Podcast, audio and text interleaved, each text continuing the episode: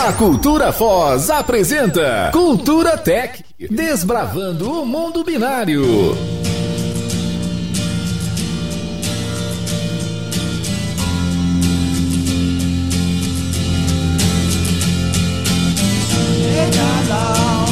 Salve, salve, Xadalu dos Negócios Trinacionais, muito boa tarde.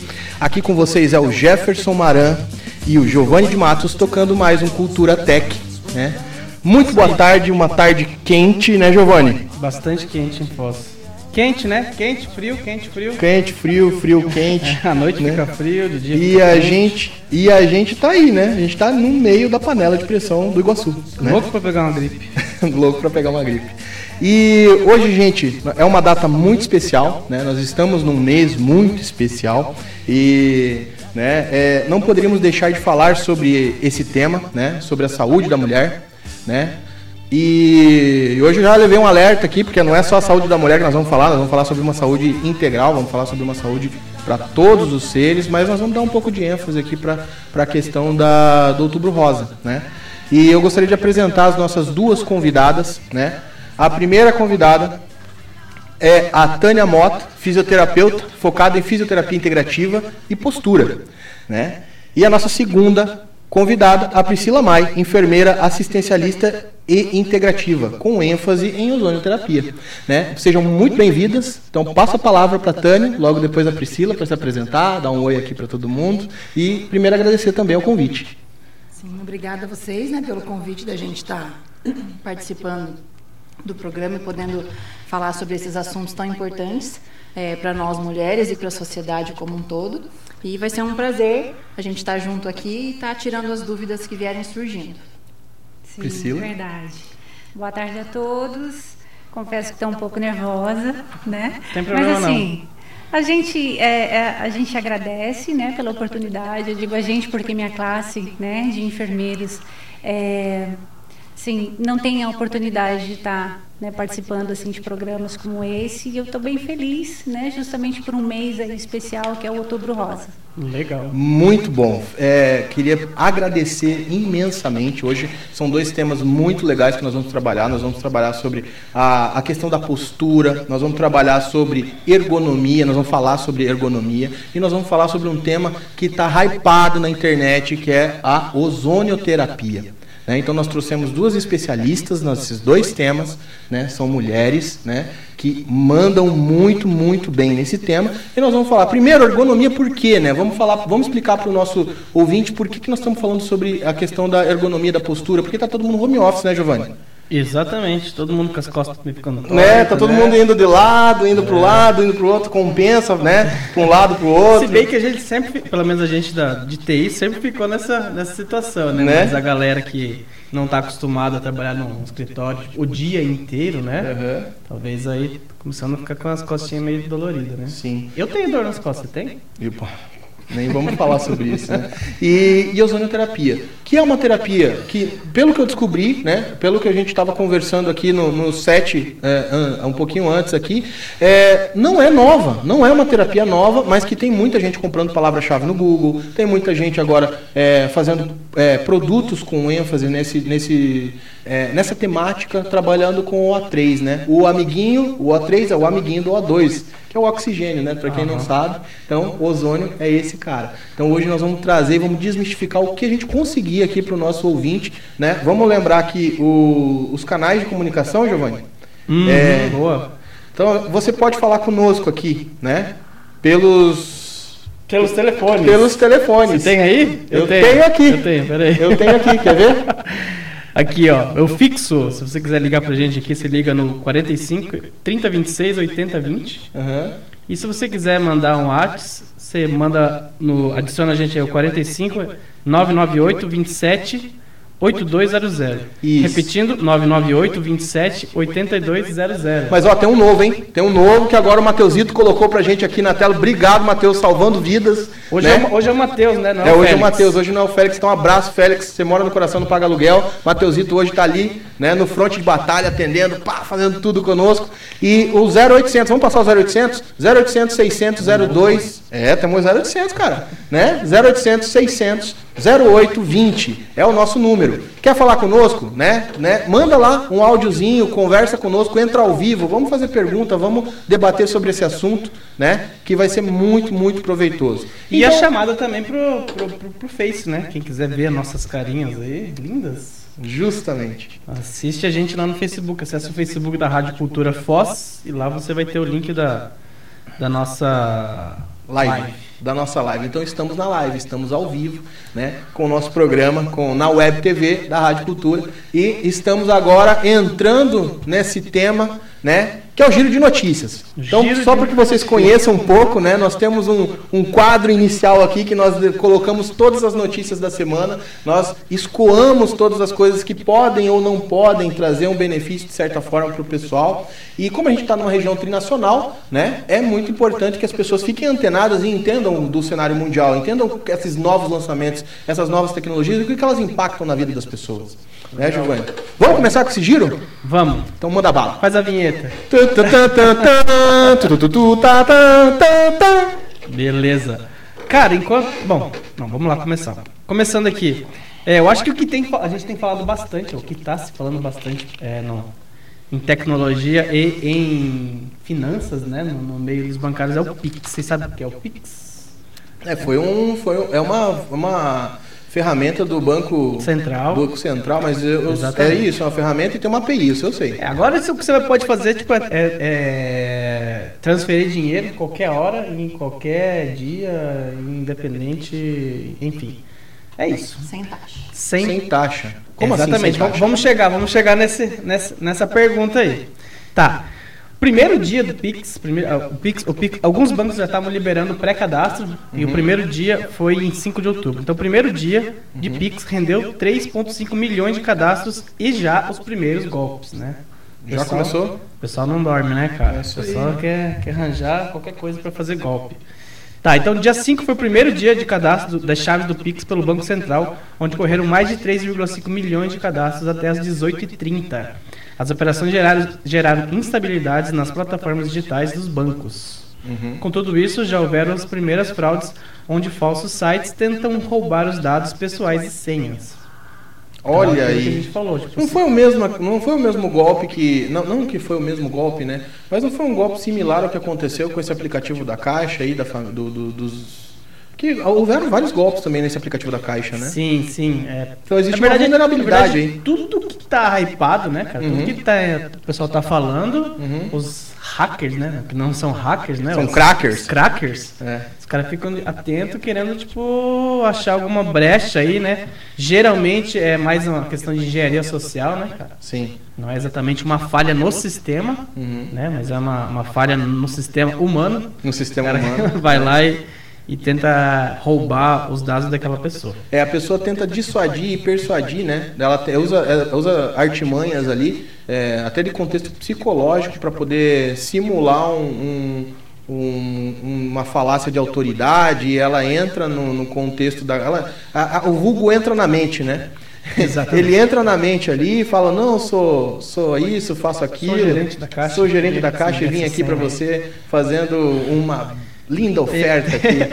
Tem um financiamento pré-aprovado aqui. É, só, só me preencha os seus dados aqui. Zero de juros. E a gente vai continuar esse cadastro, né? E aí acaba, acaba acontecendo esse ataque. Exatamente. Lembrando que também tem aquela modalidade do phishing, né? É, então, assim, a, gente, vai, a gente vai falar ah, tá, é. Então a próxima notícia é golpes com Pix uhum.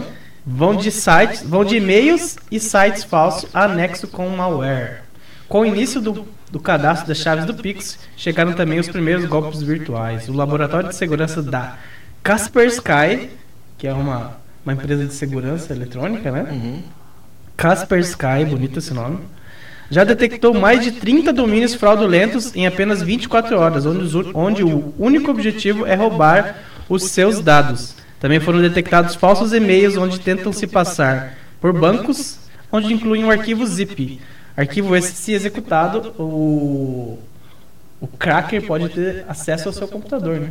Olha aí, então, então ele tra transforma... O pessoal já tá mandando o phishing aí, né, cara? Olha isso, Giovanni. Então, uhum. só para lembrar, a Kaspersky é uma empresa russa, né? Então acabou a hegemonia de segurança dos Estados Unidos. Né? A Kaspersky ela, ela dominou esse mercado e ela tá agora. acabei de receber uma mensagem do Itaú falando que chegou o Pix. Olha aí, esse Itaú, hein?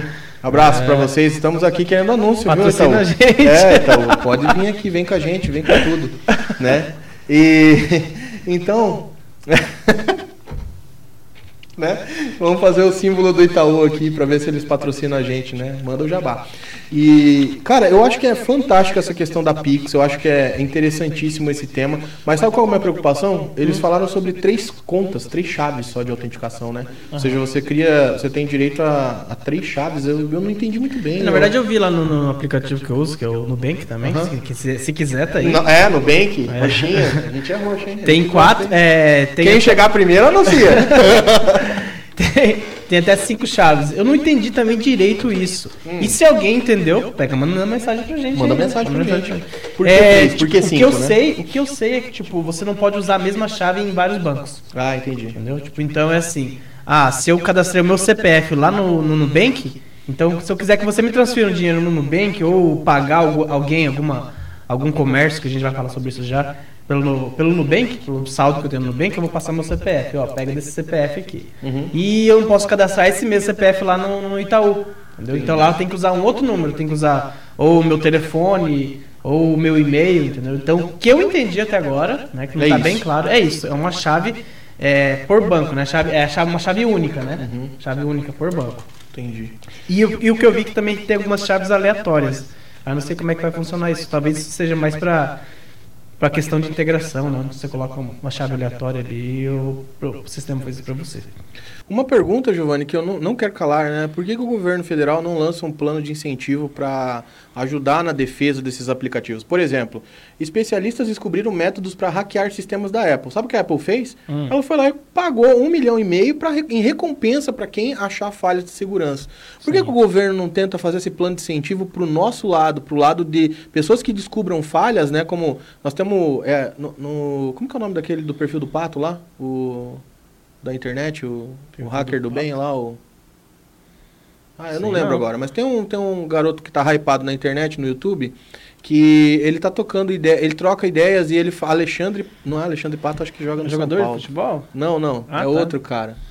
É, Gabriel ah, Pato. Pô, Matheus, salvou a vida de novo. E eu com o computador do lado aqui, ah, né? sei, sei, sei, sei, sei. E sei, o Gabriel sei, Pato hoje ele trabalha com isso, né? Então assim, Gabriel ele é até ferão, hein, cara? Hã? É fera o Pia, hein? É fera, o Pia destrói, é cara, né? Sim. Ou constrói, né? Uhum. Dependendo da tua visão. Mas é, ele ele tá falando que ele trabalha para um monte de empresa gringa porque aqui no Brasil não tem esse tipo de incentivo. Se você descobre uma falha de segurança, você pouca coisa você vai fazer. Você vai mandar um e-mail pro cara, o cara vai falar: "Ah, obrigado, parabéns" sabe? Então, assim, o governo federal podia fazer esse tipo de plano de incentivo. Eu não sei se existe, né? Estou, às vezes, aqui é, falando, né? Estou tô, tô aqui flodando fala, mas, uhum. né? Flodar, Giovanni. Né? Chegamos naquela nova palavra. Explica uma aí. nova palavrinha digital. Tan, tan, tan, tan. Telecurso então, assim, 2000. flodar, gente, é o contexto. É quando você é, te desaloca palavras de contexto e começa a conversar, né? E começa a falar muito, muito sem conexão, um texto desconexo, só para você aparecer no chat, né? Todos no chat geralmente é usado o termo flodar. Então, quando você fala, fala, fala demais e desconexo, a gente chama de flodder, ou, flo, né, ou que você está flodando, uhum. tá? Então aí para o pessoal que, que não, não nasceu na nova geração, né, como eu, eu também não nasci na nova geração, tive que aprender esses termos, né? No meu tempo, né? No meu tempo, e meu filho me ajudou nessa vibe. Então ele fez lá um dicionário de palavras contemporâneas, que nós vamos trazer aqui em doses homeopáticas para vocês. Boa. Vai lá, Giovanni. Continuando então com o Pix, né? Uhum. Eu não uhum. sabia, mas existe um Pix internacional, cara. Capaz. É para existir. Ou seja, a notícia é: Pix Internacional só deve chegar em 2022 ou 2023. Eu nem sabia que ia ter, mas beleza. a possibilidade de fazer uma transação internacional está prevista, mas não para o próximo ano, sim para 2022 ou 2023, segundo o Banco Central. É, e segundo o Banco Central, o problema seria pouca flexibilidade no sistema de câmbio, entendeu? Então é aquele hum. velho problema de, do exchange ali, né? Uhum. Além de tudo isso, estão previstas várias outras funcionalidades, como saque de dinheiro em lojas e supermercados, pagamentos instantâneos por aproximação de celulares e cartões, além de poder pagar contas de energia elétrica. Mas olha, aí, olha a Copel, cara. É, a Anatel, né? A Anatel, é, a Anatel, perdão, Anatel. Copel, eu gosto muito da Copel. Copel, patrocina a gente. Tá? É, então, cara, pra você ver, o, o, Pix, ele, ele já tem, ele já tem essa, essa ideia de, de, de funcionalidades novas, né? De novos recursos, tipo, antes mesmo de ser lançado. É o velho brainstorm, né, cara? Sim. Tá lá, o que, que a gente vai poder fazer com isso daqui? Então, cara, bastante coisa, meu. Bastante coisa. Você vai poder pagar conta, você vai poder sacar dinheiro, meu. Uhum. É, não é só uma transferência de dinheiro. Uhum. Né? Então tem mais coisa além disso daí. Eu vou, eu vou ter que cutucar, Giovanni. Cutuca. Eu vou cutucar, cara, porque é o seguinte. É, hoje hoje eu, eu, eu recebi um, há um tempo atrás um e-mail aí falando sobre modelos de startup e como que a gente pode lançar. Eu acho, Giovanni, que com 30, 40 mil reais a gente não consegue levantar uma startup de fintech, tá? Essa é a minha opinião. Tá? É muito caro para você trabalhar é. com ferramentas de integração e tal. E eu acho que existe uma empresa, não vou falar o nome, tá? Porque a empresa não gostou, ela entrou em contato conosco, falou que não pode mais citar o nome. Mas tem uma empresa de inovação aqui na região né? Ela incuba muita coisa e tal. E, ah, é? e, e ela falou que não. É, e, e, o plano deles de negócio é esse, é de 30, 40 mil reais para incentivo para você poder tocar o negócio. Mas eu acho que não, não vinga, sabe? Eu acho que a gente tem que revisar esse plano. Se, se alguém tem interesse em trabalhar com fintech, acho que tem que ser revisto. Falando empiricamente. É, falando empiricamente para essa empresa aí que, que eu não posso falar, mas que é importante. Tá? Uhum. Não que o meu viver seja privado, até porque o nosso programa a gente pode falar o que a gente quiser, né? Exatamente. É, mas é isso aí, gente. É só um detalhe aí. Só precisava falar, tá, Giovanni? Tava engasgado aqui. Tudo bem. É, continuando ainda com o Pix, né? Aqui disse.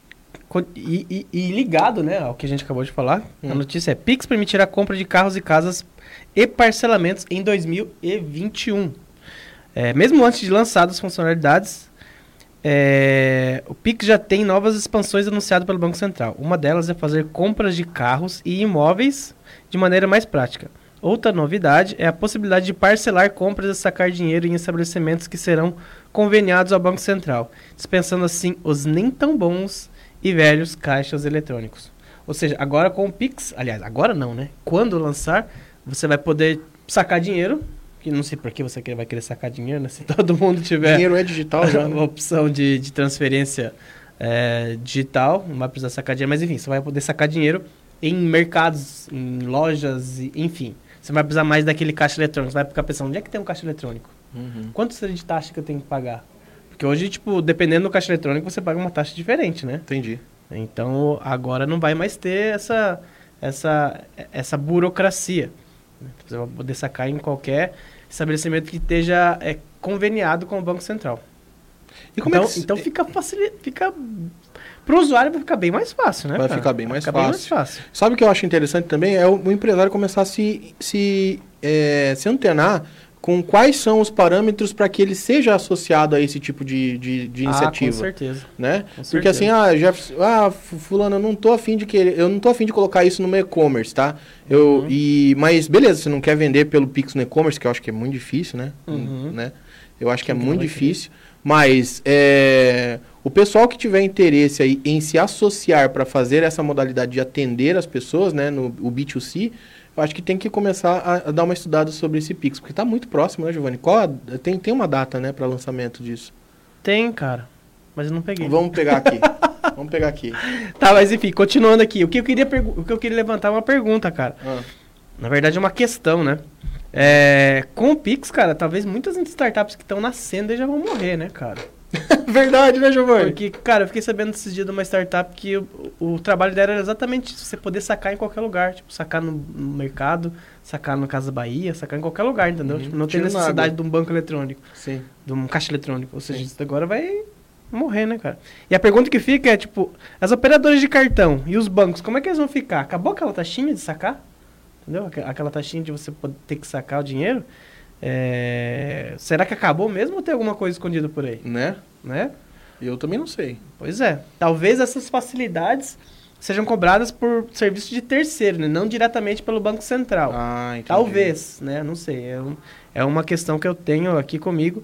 E se alguém quiser compartilhar aí, só fazer aquele mandar aquela mensagem marota pra gente aí. É, eu pesquisei aqui em, em, em pra, a data de lançamento do Pix é dia 16 de novembro, tá? Então vocês têm até 16 de novembro para entender o processo. Se quer se homologar aí como parceiro para poder fazer esse tipo de transação que o Giovanni citou, né? Se a tua empresa está capacitada para fazer isso ou ela quer fazer isso, né? se antena, se Legal. liga e bota para rodar, né? Porque muito provavelmente as, os, as grandes empresas, os contadores ainda também estão correndo atrás dessas informações e a informação está digital. Então está todo mundo tendo que correr, né? O legal é que o Pix, né, cara, principalmente é, é, ele, vai, ele vai evitar a, a lavagem de dinheiro, né, cara? Tipo, não vai mais ter lavagem de dinheiro. Talvez Exatamente. essa seja a, a, a intenção por trás de todo esse esse murmurinho aí, né, cara? Murmurinho. É, é evitar o, a lavagem de dinheiro. Tomara que seja, cara. Tomara, Tomara que, seja. Que seja né? Tomara que a gente tá. consiga.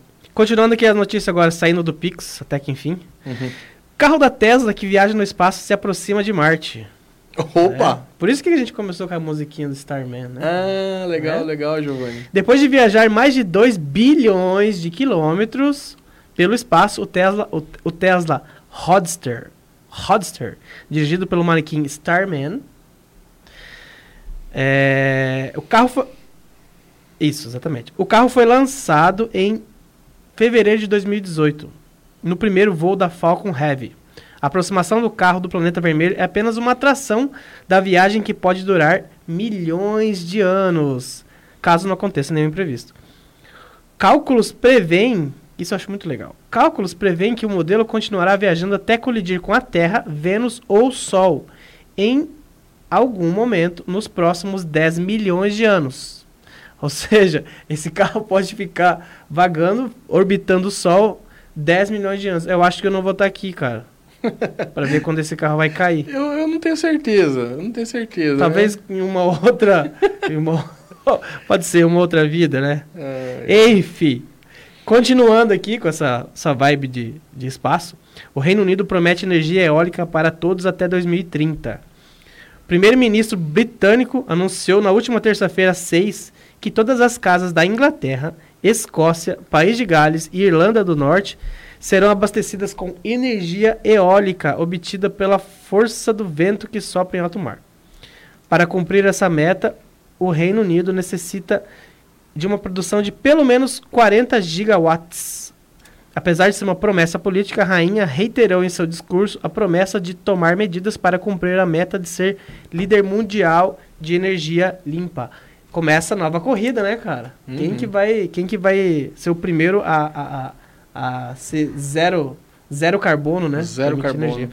Hoje tem uma, hoje tem uma é, um paradoxo, né, cara? Que o pessoal fala de ser verde, né? Ah, eu vou parar de usar meu carro para comprar uma bicicleta elétrica, uhum. ou vou comprar um carro elétrico, ou não sei o quê. Uhum. Só que acontece que dependendo de onde você tá, aquela energia que você consome para usar o carro elétrico, a bicicleta elétrica, está sendo produzida por uma, uma usina que gera mais carbono ainda do que do que você está usando o teu carro com, com gasolina. Uma entendeu? termoelétrica, né? Exatamente. Então, então ainda não não não não tá legal, é, não, não, tá não batendo. Tá legal. Tipo, não dá para você bater no peito e falar eu sou verde, entendeu? Não dá. A menos que você produza a sua própria energia é. de forma limpa, é. né?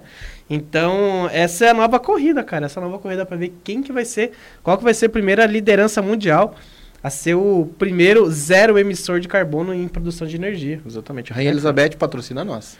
Exatamente, cara.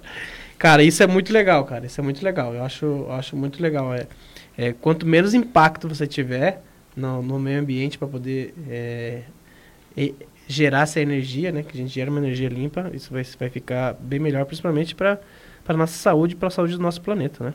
Sim, é, é, dados não, não, não, eu não fui oficiais. atrás desse, não, é, dados não oficiais, mas é, nosso amigo Adir que está lá na, na Holanda falou que o planejamento do governo lá é 2024 não ter nenhum carro movido a combustível fóssil. Olha aí. Olha aí. Então, assim. Coisa. Ou seja, alguém vai ter que se coçar. Alguém vai ter. Se os caras já estão colocando data, né? Alguém já vai ter que começar uhum. a mexer nesse. Continuando aqui, para a gente não tem quase mais tempo, aeroporto de Florianópolis ganha reconhecimento facial no embarque. A partir dessa quinta, 8, o Aeroporto Internacional de Florianópolis se tornou o primeiro a ter sistema de reconhecimento facial no embarque. Ainda em fase experimental, se aprovado, será implantado nos principais aeroportos do país. Por enquanto, apenas os passageiros da empresa aérea Latam poderão usar o sistema. Ou seja, o aeroporto de Florianópolis está sendo o, o, o berço, o, o, o, beta, né? O beta. Beta user, beta tester, né? Uhum. É, começa aí, né, cara? Começa aquela questão do, do, dos seus dados, tá em todo lugar e tal. Mas eu não acho ruim, não, cara. Eu não acho ruim. Não. Porque quanto mais fácil pra gente poder embarcar, melhor. Porque, cara, é um saco ficar na, na fila você ter que embarcar no, no avião, hein, bicho? Não, é então acho que quanto mais rápido isso daí, melhor. E a Latam tá na frente, né, cara? A Latam tá, já tá disponibilizando isso daí pros passageiros que, que usam o aeroporto de Florianópolis. Florianópolis. Beleza? Show de bola. Ainda na, na vibe, o Among Us, sabe aquele joguinho Among Us? Claro, pô. Muito legal. Pra quem não sabe, o Among Us, eu não joguei ainda, mas tanta gente fala que eu já sei como é que é. Uhum. Basicamente, você tá no meio de uma galera que tem um impostor e você tem que, você tem que identificar quem é o impostor. E esse impostor começa a matar os outros, os outros jogadores e, tipo assim, chega lá uma reunião fala, você é o impostor. Os caras, tipo, mandam, mandam embora. Uhum. Às vezes pode ser que você não é o impostor. Daí né? você mata o cara, né? Daí o cara que é. sai porque ele ficou flodando, falou errado. Exatamente. Né? Deu, Ou quis... seja, você, você julgou erroneamente. Julgou né? erroneamente, você também perde. Ou tá? seja, como tá na hype, é, o diretor de arte de, do God of War cria a versão aterrorizante do, do game. O brasileiro Rafael Grassetti, como, conhecido como Raf. Eu não sabia, mas o Rafa ele faz várias versões 3D de, de, de, personagens, tipo da Marvel e tal. Uhum. E agora ele fez uma versão do Among Us, que o Among Us ele é um, ele é um desenho, né? É um 2D. Uhum. Então ele fez uma versão 2D e com um impostor bem diferente do jogo, que o impostor ele, no jogo é uma, ele é uma faquinha, ele vai lá, tipo, e corta o cara no meio, né? Tipo, bem grotesco. Uhum. E ali ele fez uma versão, tipo, mais voltada pra Alien, tipo, Alien com um bracinho assim entrando no capacete do outro e matando, entendeu? Então, Nossa! É, e, e aí o, o Raf, ele fez essa, essa, essa versão 3D. Ele é bem conhecido no Instagram dele. Quem quiser, busca o Instagram dele lá, que é o Rafael Grassetti, beleza? Conhecido como Raf. E é isso daí, cara. Fechamos. Tem mais de umas. Tinha mais umas duas notícias aqui, mas acho que já estamos. Já estamos no nosso time já. Já estamos no laço, né? Estamos em cima, da, em cima do tempo, não dá tempo para mais nada, vamos abrir o nosso bloco. E no retorno, a gente volta com as nossas colegas aqui para que a gente fale um pouco sobre esse novo tema, sobre, sobre a postura e falar um pouco sobre a ozonoterapia. Não percam, tá? Os próximos blocos. Forte abraço.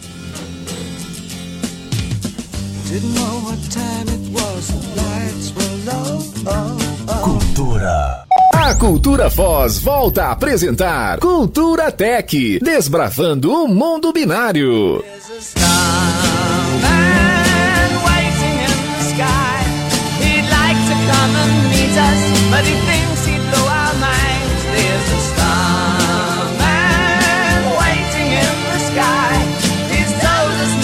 Vamos deixar rodando um pouquinho essa música, Giovanni? Ou não? Não dá, né? Starman é uma puta de uma música que embalou muitos Spring Gloves por aí, né? Exatamente. Então, vamos continuar com o nosso programa, gente. Então, é, nessa tarde quente de sábado, eu vou ler aqui os comentários do Facebook porque me chamou a atenção, Giovanni. Tem um comentário aí? Tem, o Renê Sabino. Achei uma falha no sistema da empresa onde eu trabalho e fui demitido. E também queria mandar um abraço aí para Ana Lúcia Nascimento que está curtindo o nosso trabalho. Muito obrigado por estar ouvindo o nosso trabalho trabalho. E, né, hoje nós estamos aqui de Pink Floyd. Né? Valeu. Né? Vamos lá. Pô, Renê, é, é, essa, essa, é, essa é a hora que entra, entra a, a, a ética, né, cara? Uhum. A ética, porque provavelmente essa empresa. Eu não quero ser nem um pouco é, preconceituoso, mas essa empresa deve ser aqui da região. Né? né? Eu digo assim, por, por as empresas não terem muito esse conceito de. É... Bonificar pessoas Exatamente. Exatamente. Mas, Renê, se você não tivesse a ética, você podia invadir o sistema desses caras aí, bicho. aí eles têm que te pagar. Exatamente, né? Mas, poxa, é sacanagem, cara, sacanagem. Mas com certeza você vai conseguir alguma coisa em outra em outra empresa bem melhor do que a empresa que você está aí, cara. Exatamente. Com certeza vai ter sucesso porque você é um cara proativo, Exatamente. você gosta de procurar por falhas de segurança, ou seja, você já tem uma tendência para trabalhar com esse negócio. Forte abraço, manda o currículo pra gente, se qualquer coisa você não encontrar trabalho, a gente acha trabalho para você. É Beleza, Renê? Beleza, então vamos começar lá com as nossas é, ilustríssimas convidadas falando sobre um tema muito importante, né? São dois temas, ozonioterapia e postura. E então nós vamos começar hoje falando agora sobre a questão da postura com a Tânia Mota, fisioterapeuta focada em fisioterapia integrativa e postura. Então por que, que nós trouxemos a Tânia para falar sobre isso? Porque é uma é mundial o negócio, né? Sim. né? É mundial. Hoje está todo mundo falando sobre postura, sobre home office, sobre cadeira, né? E tá no, todo mundo cuidando mais da saúde, né, cara? Tipo, Exatamente. Eu, principalmente, cara, acho que nunca fui tanto em médico como o último ano da minha vida. Já fui né? em endocrinologista, nutrólogo, agora ainda fisioterapeuta também porque tava com as costas quebradas. Falei, não, bicho. Né? Tem que cuidar, a gente vai ficando velho, né, cara? Tem que uhum. se cuidar. Então, Mas fica a dica pra quem é novo, cara. Você vai ficar velho, bicho. Né? Muito boa tarde, Tânia Mota. Estamos abrindo o tema pra você, né? Fica à vontade. Se quiser conversar com o público. Tá ok. É, agora, dia 13 de outubro, é o Dia Nacional do Fisioterapeuta e do Terapeuta Ocupacional, então achei um bom momento para vir aqui falar sobre isso. Mas antes de falar sobre a fisioterapia em si, eu queria conversar um pouquinho sobre Outubro Rosa, que é nada mais é do que uma campanha mundial anual, é, para a gente relembrar é, sobre a, a, importância do diagnóstico precoce do câncer de mama, que nada mais é do que um tumor maligno no tecido mamário, nas mamas, e é um dos cânceres mais comuns, né? E aí, segundo o INCA, eu fui atrás desse dado, só no ano de 2020 já foram diagnosticados 60 mil, 66 mil casos de câncer de mama e foram 17 mil óbitos em 2019. Então é um número muito grande. Então queria lembrar aí as mulheres que estão assistindo e aos homens também. Os homens podem alertar as esposas, pedir, demonstrar esse carinho, lembrando elas de fazer o autoexame. Mulheres que não têm predisposição ao câncer de mama têm que estar realizando a mamografia é, a cada dois anos, entre 60, 55 e 69 anos. É um exame simples, é basicamente um raio-x da mama é, para ter esse diagnóstico ou não, para descartar essa hipótese. Então é muito hum, importante legal. a gente falar sobre isso nesse mês agora. Legal. Tem uma conhecida nossa, a Camila Menezes, você lembra dela, Jefferson? Lembro. Ela, ela esses dias, passou até no, na, no, no, jornal, cara. Ela, ela, ela, ela encontrou um nódulo, né? Ela encontrou, ela tá com câncer.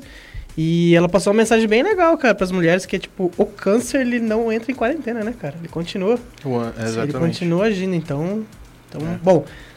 Na, nada, nada. Ninguém é melhor que uma mulher para falar sobre isso. Né? Exatamente. Então, nós... é, quando, quando diagnosticado precocemente, as chances de cura são de 95%. Olha que importante essa informação, né? Então nós trouxemos, né, para quem não sabe, a Tânia Mota é minha digníssima, né? A Priscila Mai é a digníssima do Giovanni. Então nós estamos falando aqui com as nossas parceiras, né? E é muito importante também lembrar que o câncer do colo do útero entra com essa né? Ele entra com essa nesse, nesse outubro rosa, né? Além da mama, é, são coisas muito importantes, né? É, gostaria de lembrar também a vocês, né? Não sei a quem me ouve, eu perdi minha mãe em 2015 para uma leucemia. Câncer é coisa séria, né? Foram seis, oito meses de luta contra o câncer. É uma coisa complexa, é devastador. Então, assim, vamos fazer o exame, o toque, vamos dar esse incentivo para as pessoas para que elas consigam participar, né? Dessa conscientização. Ah, é só um mês, é só um mês, né? Mas é, é a perca é inenarrável, né? E é intragável, né? Para quem perdeu já alguém para o câncer, tá bom? É, mas vamos, para, não, não, pesando o clima, né? Não estamos não estamos pesando o clima porque nós estamos é muita coisa para falar. Não é a intenção, mas é para conscientizar mesmo, né? É, é verdade, tem que ser dito, é fato, aconteceu, não tem como fugir disso. É, e então eu queria que a Tânia um pouco apresentasse o trabalho dela, né, Tânia? Uhum. É, é, falasse um pouco sobre o, esse contexto todo, falasse o que, que você acha que é interessante, o que, que é pertinente, falar do contexto fisioterapia para nós aqui. Uhum. Tá. É, agora, nesse momento, nesse novo normal, é, a fisioterapia aparece cada vez mais importante, né? Até um tempo atrás, fisioterapia era usada para lesões, é, para problemas neurológicos e hoje em dia a gente já está conseguindo mostrar a importância dela em todas as áreas, como no Covid agora, né, com o coronavírus, com o pessoal que está trabalhando em home office. Então, como vocês já comentaram, estão aparecendo as dores, as lesões, Sim. as tensões. Então, o trabalho do fisioterapeuta agora é muito importante, tá? É, com relação ao coronavírus, ao Covid, a fisioterapia ela entra tanto na, na hospitalização quanto no, no pós, né? Então, a pessoa que chegou a ter um caso grave, um caso crítico de coronavírus, vai precisar fazer fisioterapia dentro do, dentro do hospital e após a alta. Entendi. Tá? Trabalhando o fortalecimento muscular, trabalhando a parte cardiorrespiratória, é, é, evitando a perda de força muscular uhum. é, lá dentro como fora também. Então a fisioterapia se faz muito importante nesse momento. Isso casos... acontece porque a pessoa fica muito debilitada quando ela está com doença. Isso, isso. A parte uhum. cardiorrespiratória, a parte muscular, uma pessoa que fica sem caminhar, ela perde as forças musculares. Uhum. É, então a gente precisa fazer esse acompanhamento desde cedo, antes mesmo da alta hospitalar.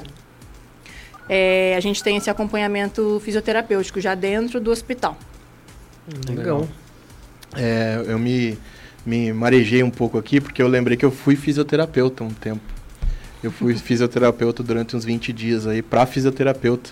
Né? A é. Tânia ela teve HELP síndrome quando nós tivemos o nosso primeiro filho. E eu lembro que nós tínhamos que caminhar no corredor, né? E eu não dava, eu não entendia qual era o processo de recuperação. Então, por incrível que pareça, foi muito interessante essa essa fisioterapeuta me indicando que ela precisava caminhar, né? Ela não tinha força, não tinha força. Ela realmente ela tava, ficou bem debilitada, ela ficou 25 dias na UTI, né? Por causa da HELP síndrome e e ela me explicava, olha, eu tenho que caminhar e eu preciso caminhar, então assim, e é muito importante isso, é muito importante. Hoje está aqui, mãe de dois filhos, né? Minha parceira, para tudo. Então, é, o, que, o que eu vivenciei dentro dos corredores do hospital é inenarrável também, né? Então, a fisioterapia, a, a fisioterapia e o fisioterapeuta, nesse mês de outubro, né? Eles são agraciados por esse dia. E eu gostaria de mandar um abraço a todos os fisioterapeutas, né? Para que vocês fiquem firmes no propósito, é um ambiente totalmente hostil, né? Priscila também trabalha com coisas hostis, né, Priscila? É, o enfermeiro também passa por esse cenário. E hospital nunca é bom, né? Hospital nunca é bom, mas é um, uma coisa necessária, né? E nesse ambiente que nós estamos vivendo hoje, é muito importante a gente falar sobre isso. É, então, assim, dentro do dia do fisioterapeuta, Tânia, né? É, eu vejo que também existem algumas, algumas coisas dentro que, que, que ajudam o fisioterapeuta a trabalhar né, no, no seu dia a dia. Né? Então, assim, uma das coisas que eu vivencio é a, a participação do, do, do, paciente na terapia. Né? O que, que você acha sobre isso, Tânia?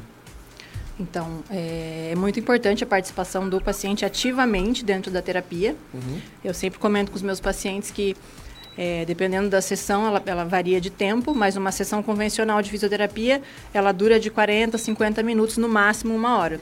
Uhum. O que o paciente vai fazer nas outras 23 horas do dia dele é responsabilidade dele, então a gente precisa ter um apoio fora da sessão também, principalmente é, na parte de exercícios, então a gente sempre orienta é, questão, questão ergonomia, exercício de casa, para que esse tratamento seja é, o mais completo possível né? Seja eficaz, né? Eficaz, isso. Eu tenho, eu tenho um problema, cara, que eu vou, eu vou no fisioterapeuta e sempre quando eu não vou muito, mas sempre que eu vou lá, ele pergunta: Você fez os exercícios? Uhum. Você fez os alongamentos? não. cara, é complicado, cara, porque pra mim, pelo menos, cara, é, uhum. dói muito, cara. Dói muito alongamento, sabe? Ah, sério? Sério. tem alguma coisa que pode evitar isso, Tânia? Ou, tipo, não, não, não tem? Dói mesmo? É, depende do porquê, né? A gente uhum. sempre tem que saber o porquê. Uhum. Então é difícil tratar só com a queixa. Olha, eu tô com uma dor atrás da perna, mas por quê? Você trabalha sentado, você fez algum exercício exagerado. Então tem, tem muitas vertentes. Mas o que a gente pode fazer para evitar esse tipo de problema é, são exercícios preventivos. Então, alongamento, mobilização, é, um intervalo maior dentro do trabalho. Então, se vocês ficam programando, no caso, 4, 8, 10 horas por dia. Tá louco. É muito tempo para o corpo ficar nessa mesma posição. Então a gente sempre indica mobilização, que é o movimento em si, estar ativo, e exercícios de prevenção, como alongamentos, é, caminhadas, mas assim, é, a gente precisa ativamente da ajuda do paciente. Sim. Então, é. Giovanni, faça os exercícios. do fisioterapeuta. É difícil, Toma essa dura cara, aí. É difícil, Toma essa dura do fisioterapeuta que conversou com essa fisioterapeuta pra te dar uma dura. Mas me diz uma coisa, tem alguns exercícios que, tipo, é, é difícil fazer sozinho, sabe? Sim. Tem, é, tem alguma, existe algumas técnicas, algumas coisas, tipo, pra esses exercícios é, fazer sozinho ou não adianta? Isso você precisa mesmo da ajuda de um fisioterapeuta. É, tem alguns exercícios que a gente consegue fazer sozinho. Geralmente são esses que a gente orienta, uhum. né? Ou pede para algum familiar ajudar, ou ajuda, uh, utiliza algum acessório para ajudar. No caso de alongamento, a gente tem as toalhas, as faixas elásticas, que às vezes o paciente compra para ter em casa, uhum. para ir fazendo pela dificuldade de fazer sozinho. Mas tem realmente exercícios que não tem como fazer sozinho, daí a gente indica que vá até a clínica para ter essa ajuda. Eu tenho aquela cordinha que você coloca atrás do pé e você puxa, sabe? Ah, comprei sim. uma cordinha. Olha, mas eu... eu... queria, sabe o que eu queria? Eu queria que alguém ficasse me empurrando, sabe? As não, não, não, Porque eu acho que dói, mas é, é, é gostoso. Mas e outra, outra coisa, tipo, dói, tipo assim, se tá doendo é porque tá bom ou não tá? Tipo assim, você tá fazendo aquele alongamento durante, que tá doendo. É, durante. É, tem que ter um, um limiar ali. Então você uhum. tem que ir no seu limite para não forçar demais. Sim. Então é normal sentir uma dorzinha, sentir um incômodo. A dorzona, né? eu, eu, esses dias eu, eu, ela falou assim: ó, pode tentar alcançar os pés. Daí eu baixei, né? Daí comecei. Aí ela falou assim: não, pode baixar agora. Daí eu falei: já tô baixado. né? É esse o nível do meu alongamento, né? É, é bem isso, cara. eu não sei, mas parece que pra homem é mais difícil, tipo, não tem nada a ver. Homem homem. Giovanni. Mas homem tem um encurtamento maior, sim. É? As mulheres uhum. são mais flexíveis. Uhum. Velho encurtamento dos homens, né? Mais 5 centímetros, Giovanni. Mais 5 centímetros. Né? Mas é complicado. É, o, o, o alongar-se é, é, um desafio, né? É um desafio. É, eu acho que Dentro do contexto todo, né, eu acho que o que a fisioterapia ajuda e auxilia agora dentro desse, dessa pandemia, é, e eu, eu acredito até que a, a Tânia hoje ela está atendendo em home office, né, ela tem, o home office não, ela, home care, né, perdão. Domiciliar. É, o domiciliar, ela atende o modelo domiciliar, ou seja, ela, ela vai em vários pacientes, né, geralmente são os pacientes com geriatria, e, e eu acompanho, assim, o back-end, né, a parte de trás aqui, eu acompanho a alegria dos pacientes que trabalham com, ou têm alguma dificuldade e eu vejo quando a Tânia conta uma evolução de um paciente, o quão gostoso é lá em casa, sabe? Como muda o clima lá em casa quando ela chega com essa com, com esse sentimento, é, com esse sentimento de bom trabalho, trabalho bem feito. E, e eu fico muito feliz com isso, sabe? Que ela vem feliz, ela vem contente. E eu acho que isso, resultado, né? o resultado é inenarrável. Mas não é só resultado de que se vive o trabalho, né, Tânia? É, eu acho que o, o, o, trabalho, o esforço das pessoas com relação a querer estar bem é muito importante, né? Sim. É um conjunto, na verdade, né? O terapeuta, o paciente e até o, o apoio familiar. Uhum. É, faz muita diferença. A gente tem comprovação de que, é, pelo atendimento domiciliar ou até na clínica, quando a gente tem, o paciente tem o apoio do familiar, os resultados são melhores e o paciente evolui mais. Entendi. Entendi. Muito legal. É, então, assim, existem alguns cuidados com home office, né? Vários cuidados, na verdade. Eu, eu, eu falando com, com vários programadores aqui, e a maioria dos programadores, a maioria dos meus colegas, eles não cuidam da ergonomia do ambiente onde eles estão. Né? Quer ver um exemplo? A gente coloca ali, a gente coloca ali o, o computador do lado e às vezes o monitor fica para o lado, Tânia. Né? E a minha pergunta é: esse monitor que não está de frente para sua cara, né? geralmente a gente tem o computador, o, o, notebook, e aí a gente tem o computador com a tela, a maior tela fica para o lado, e a gente fica com o pescoço, às vezes, né, para frente e para o lado. Isso interfere ou isso pode causar algum tipo de problema durante o dia a dia? Pode, pode gerar uma tensão na musculatura do pescoço, do trapézio, que a gente chama, e uma rotação de coluna. Então, se você uhum. usa duas telas, o mais indicado é que você fique reto no meio delas, hum. para que o teu movimento de pescoço seja o menor possível Entendi. e não acabe sobrecarregando, sobrecarregando essa articulação do pescoço. Olha que importante. Aí tem outras, outros cuidados com o home office que a gente tem que tomar é, com relação à ergonomia do ambiente, né? Então, uhum. sempre cuidar com... Ah, explicando, né? Ergonomia nada mais é do que as adaptações que a gente faz no nosso ambiente para que o nosso dia fique mais leve, mais agradável que a gente consiga focar, assim, é, no nosso trabalho, realmente, né? Então, a gente é, focando na postura, a gente consegue ter um desempenho melhor no trabalho, uma diminuição de tensão e até a mente fica mais livre para que você consiga executar o teu trabalho com, com exatidão. Senão você está ali trabalhando, de repente começa a sentir a lombar, começa a doer o pescoço, vai cansando, você vai perdendo o foco e vai diminuindo o desempenho no teu trabalho. Então a postura é muito importante até no desempenho é, do trabalho, diminuição de dor e desempenho. É, é importante as empresas que investem nos trabalhos é, laborais, né, que tiram um tempo durante a semana para estar tá trabalhando com os funcionários. Isso é muito tenho. importante. Isso tem na minha empresa lá. Sim. A minha não tem. eu tenho que fazer Pô, em quase casa. Que, quase vou te dar um abraço agora. Cara, to, lá tem que, toda, tem que fazer todo, a dia, parte particular. Todo dia, acho que todo dia, acho que 10 horas da manhã tem a laboral, né? Que eles falam de 10, é, 15 minutos. Aí tem uma laboral às 10 horas da manhã. Uhum. E eles também têm aulas de... Uh, Tênis, eh, não, squash. Não é, não é pilates, é pilates? Yoga? Não, não é pilates. Yoga. Yoga. Yoga. Yoga. Exatamente, tem yoga. É, empresa grande é outra coisa, né, cara? Não é tem, que... tem muito funcionário que não dá importância para isso. Eu. Uhum. Que não vai fazer, que não participa, Olha aí, que fala não, não tenho cara. tempo para isso agora. Exatamente, talvez seja aí, cara. Fazer um. Hum, olha só. é. Porque às vezes você fica ali o dia inteiro só no trabalho, não pratica nenhuma outra atividade, o teu corpo, uma hora ele vai reclamar. Né? Que nós nós não somos 100% máquina, então uma hora a gente precisa ter um descanso e uma atenção maior para a saúde, que se ela não reclamar agora, ela vai reclamar mais para frente. Ou seja, a conta chega, Giovanni. Vai chegar. A conta chega. que medo que me deu agora. E, e, você, você, apesar de não trabalhar exatamente no home office, né? Você também tem algum problema de, de postura? Ah, com certeza, né? É. Normalmente os enfermeiros, os técnicos de enfermagem, eles sempre se machucam porque eles têm que mobilizar os pacientes, né? Uhum. É, da maca, né, para cama ou da ambulância para uma maca, né? Sim. Da tábua.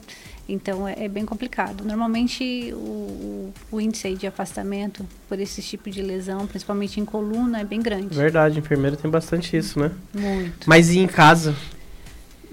Ah, em casa eu tô bem, né? Normalmente a gente não se atenta, né? Uhum. Às posições que a gente carrega uma caixa, as posições que a gente às vezes dorme, né? Que é muito Até mesmo para estudar, também. né? E para estudar, com certeza. na frente do notebook ali. Exato, às vezes a gente senta na cama para estudar com o travesseiro nas costas, né? E a postura não é legal. Nossa, então, para mim, sentar na cama, Tânia, é, é Acho que fico 10 minutos e já saio de lá com, com hum. bico, bico de papagaio. Já. Ô, Giovanni, eu só queria tentar também um detalhe, né? Que eu acho que é muito importante, assim, nós, programadores, contexto programação, contexto uhum. trabalho e escritório, geralmente é um computador e, e o teclado e tudo mais ali, né? Mas a gente tem outros contextos de home office, né? Existem empresas hoje né? Por exemplo, cozinha hoje, né? A Dirt, a, a, a Dirt Kitchen que estão falando, né? Então, assim, existem é, modelos novos de trabalho que precisam de certa ergonomia, né, Tânia?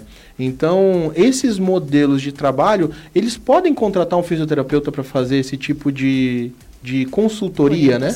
Pode, pode, deve, inclusive. É, a gente atende muitos pacientes é, e uma das questões muito importantes é a gente sempre perguntar aonde você trabalha, como trabalha, quantas horas trabalha, aonde você senta. Uhum. Tudo isso influencia. É, altura da cadeira, iluminação, ruído, é, temperatura, tudo isso acaba influenciando na postura e, consequentemente, o corpo, o corpo vai respondendo a esses estímulos positivos e negativos. Então, é, a gente tem um fisioterapeuta específico que trabalha com isso, com questão de ergonomia, que ele vai até a empresa, passa uma orientação para a equipe e a empresa que, que se interessar consegue adaptar é, ao ambiente de trabalho de cada funcionário. Lembrando que cada um é individual. A cadeira que serve para mim não serve para você. Sim. O computador que está na tua altura para você tá bom, para Priscila não. Sim. Então Até tudo é carro, é muito né? individual. Até, Até carro. o carro, o carro às vezes você chega tipo tá, tá desregulado, ou quem trabalha o dia inteiro uhum. sentado, que deve ser. Deve ser Sim. bem triste, meu. Eu já não gosto de dirigir uma hora, imagina ficar o dia inteiro no carro. É complicado, a gente, é, você não gosta de dirigir uma hora no carro, mas você fica oito no computador. É. é, pega essa, pega mas, essa dura três, pega essa é dura é No computador, pelo menos, estou atento a alguma coisa. É, né? mas é o que eu. Sabe por que, eu te falei isso, Giovanni? Porque assim, essa é uma coisa muito importante. Quando a gente trabalha com o que a gente gosta, a gente nem vê o tempo passar. Uhum. Concorda comigo? Concordo. Então, o que, que acontece? O fisioterapeuta ele vem para poder complementar e ajudar nesse aspecto, porque a gente está ali focado no trabalho e a gente vai automaticamente relaxando essa postura, né? É isso, Tânia? Ou isso, a, a, musculatura que estabiliza o nosso tronco é como uma musculatura qualquer. Uhum. Então, se a gente não tem o costume de trabalhar ela, é, ela vai enfraquecendo e a gente vai, aos pouquinhos, perdendo foco e vai cansando e desabando a postura. Uhum. Então, olha, desabando a postura, olha que importante. Então, assim, esse, essa, essa palavra pode ser, pode até soar forte, mas, gente, é isso que acontece mesmo. Porque eu, quando eu vejo. Eu, desmorona. Né? É, eu vou, eu vou indo, vou indo, vou, né? Daí a Tânia fala assim pra mim: você tá em C. levanta, levanta os ombros. Vai caminhar. Quero Tânia, ir. É, entendeu? e, né, e, e assim. E a gente esquece disso. Imagina quem não tem nenhum. Tipo, eu tenho minha fisioterapeuta particular, né? Mas e quem não tem? Né? Quem não tem essa assessoria? As empresas hoje não contam com isso. Eu, eu queria lembrar um pouco sobre o perfil profissiográfico previdenciário. Tá? Para quem não sabe, dentro da, da, da, da questão da, da, do Ministério do Trabalho, existem leis, existem NBRs que normalizam a questão do trabalho. Né? Existem, existem leis que que elas foram específicas para isso. Então, se a tua empresa hoje está mandando todo mundo trabalhar no home office e esse cara voltar com problema, a conta chega também, né, Tânia? Chega.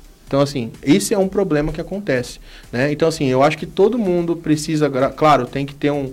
um, um, um tem que ter um, um bom senso de Sim. todas as partes, de ambas as partes. Mas você também, que é funcionário, está trabalhando em home office, troca uma ideia com teu, com teu, com, com, com, com o chefe, né? Seu chefe. Com seu chefe lá. Fala que você precisa, talvez, uma consultoria, talvez uma troca, uma troca de ideia, uma troca de informações com o fisioterapeuta para dar umas dicas, uhum. sabe? Às vezes não precisa ser presencial, às vezes pode ser remoto, entendeu? Exatamente. E, e, e Na isso falta é muito dessa liberdade, uhum. hoje em dia a gente tem muita orientação nas redes sociais também. Né? Certo. Né? é, com relação à ergonomia. Então, hoje a gente acha informação em muitos lugares. Uhum. Então, o que a gente não consegue arrumar no trabalho, a gente tenta levar para casa para que em algum momento a gente esteja cuidando da postura, né? Certo. E Tânia Mota, você tem algum perfil onde você dá dicas desse tipo de, de coisa? Tenho. Tenho perfil no Instagram e Facebook. Uhum. Só me uhum. procurar como Tânia Mota Físio que lá eu tenho dicas, tenho orientações, tenho vídeo de exercícios. É, a gente não pode especificar tanto, porque uhum. o nosso órgão regulamentador não autoriza uhum. é, o exercício sem avaliação, uhum. mas eu tenho lá exercícios simples que podem ajudar é, nas questões do dia a dia, sim. Uhum. Beleza. Fechou, então. Hã? Vamos pro break? Vamos, então só lembrando os contatos da Tânia, Tânia Mota Físio, tanto no Instagram quanto no Facebook, tá com dúvida, né? Quer marcar uma consulta, quer uma avaliação, quer uma ajuda, né? Entra lá nas redes sociais e mete bala. Beleza? Então nós vamos agora fechando nosso bloco. Na próxima nós entramos aqui com a Priscila. Vamos falar de ozonioterapia. Não saiam daí.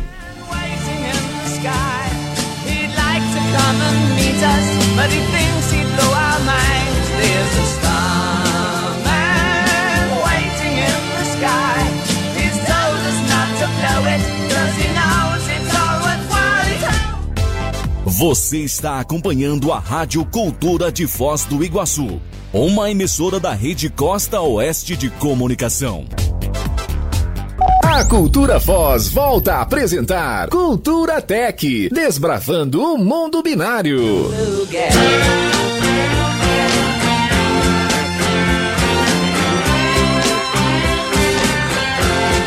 Salve, salve, Xadalu dos negócios trinacionais. Muito bem-vindo, boa tarde. Nós agora vamos abrir o nosso quadro falando sobre ozonioterapia. Ô Jefferson, né? mas antes de falar de ozônio, eu queria que você falasse o que você falou para mim no começo do programa aqui. Da, do... que, que é Xadalu, cara. A Xadalu? Às vezes sim, as pessoas sim, que estão ouvindo, você tá falando todo dia Xadalu e às vezes Xadalu, o cara não, né? não sabe o então, que é Xadalu. Xadalu é, é, a cidade, né? Xadalu é a cidade, o bairro da onde o Mr. Bison tocava Street Fighter. Street Fighter. Né? Street Fighter. Uhum. Então, e geralmente nos, nos, no continente asiático, os bairros de maior fervo, né? A 25 de março dos, dos, dos, dos, dos asiáticos é na, na, no Xadalu. No bairro Xadalu. É, o Xadalu lá é vida louca, Isso entendeu? Onde então, tá o fervo. Lá onde tá o fervo. Então, Xadalu... Cidade acho... Leste, Xadalu. Aqui, é, Cidade, é, Cidade Leste seria Xadalu, né? Beleza. Entendeu? Então, Fica basicamente aí. é isso. Fica aí. Fica Cultura. Dica. Fica a dica no Cultura até. tan, tan, tan, tan. Né? Então, vamos falar hoje, vamos falar sobre um tema muito legal, né? E falamos, estamos num mês polêmico de mamilos, né? Estamos falando sobre essa questão. e o homem também tem, né, Tânia? O homem também tem o, tem. O, o, o, câncer, né, de mama. A Tânia estava me falando, você não vai falar de câncer de mama dos homens? eu falei assim, então, nós temos que lembrar, né? Então vale muito a pena, é, é muito importante lembrar cara. que o homem também tem que fazer o toque, o homem também tem que se precaver. Então, assim, outubro é rosa, mas existe também o câncer que assola o homem. Né? Então é muito importante também lembrar isso para todos. É, vamos começar com o nosso tema. Vamos falar sobre ozonioterapia e para isso a gente trouxe a Priscila Mai, enfermeira assistencialista e integrativa com ênfase em ozonioterapia. E ela vai falar um pouco para a gente o que é ozonioterapia, né? Des, é, vamos desvendar isso para a gente. Sim, sim, sim, sim. É, na verdade, o ozônio, né, é um gás, né, de um é, que vem do, do, oxigênio mesmo, como você falou, né? O, uhum. o, o irmão aí do, do, oxigênio, né? Mas para ele se tornar irmão aí do oxigênio, ele precisa passar por uma máquina, né? Um dispositivo gerador desse gás, que a partir do momento que ele é, recebe uma carga de energia, ele se transforma aí desse oxigênio medicinal, porque tem que ser o oxigênio medicinal, em, oxigênio, em ozônio, né? O ozônio terapêutico que a gente usa. É o O3, né? É o O3. O3, é o O2 oxigênio. É uma molécula a mais de oxigênio. É uma Isso, molécula a mais. Exatamente. Então é quer dizer que é como se a gente zipasse, né? vamos é pegar o O, vamos, vamos, vamos zipar o O quando ele estiver na terceira potência, o 3 ele virou ozônio. Um oxigênio e meio, né? Hã? Um oxigênio e meio. Um oxigênio e meio, João. É isso aí. Então, e esse gás, ele é extremamente terapêutico, uhum. até mais, inclusive, que o oxigênio.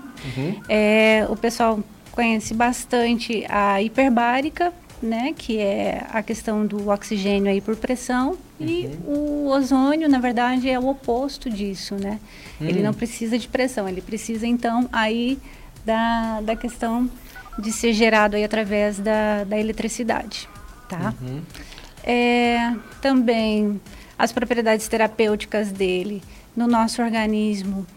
É, como você falou, tem assim tem N né, coisa. Na verdade, ele é, é eficaz para mais de 250 patologias, né? As pessoas não sabem disso porque não procuram muito saber. É, tem evidências científicas sim relacionadas a isso. Pena que aqui no nosso país a gente é, tem poucas pessoas que estudam, né, que pesquisam em relação a isso, mas em países como a Alemanha já tem há muito tempo, né? E assim, por ele ter essa ação terapêutica, as pessoas não colocam muita fé, porque Entendi. daí já entra a questão do mercado farmacêutico, né?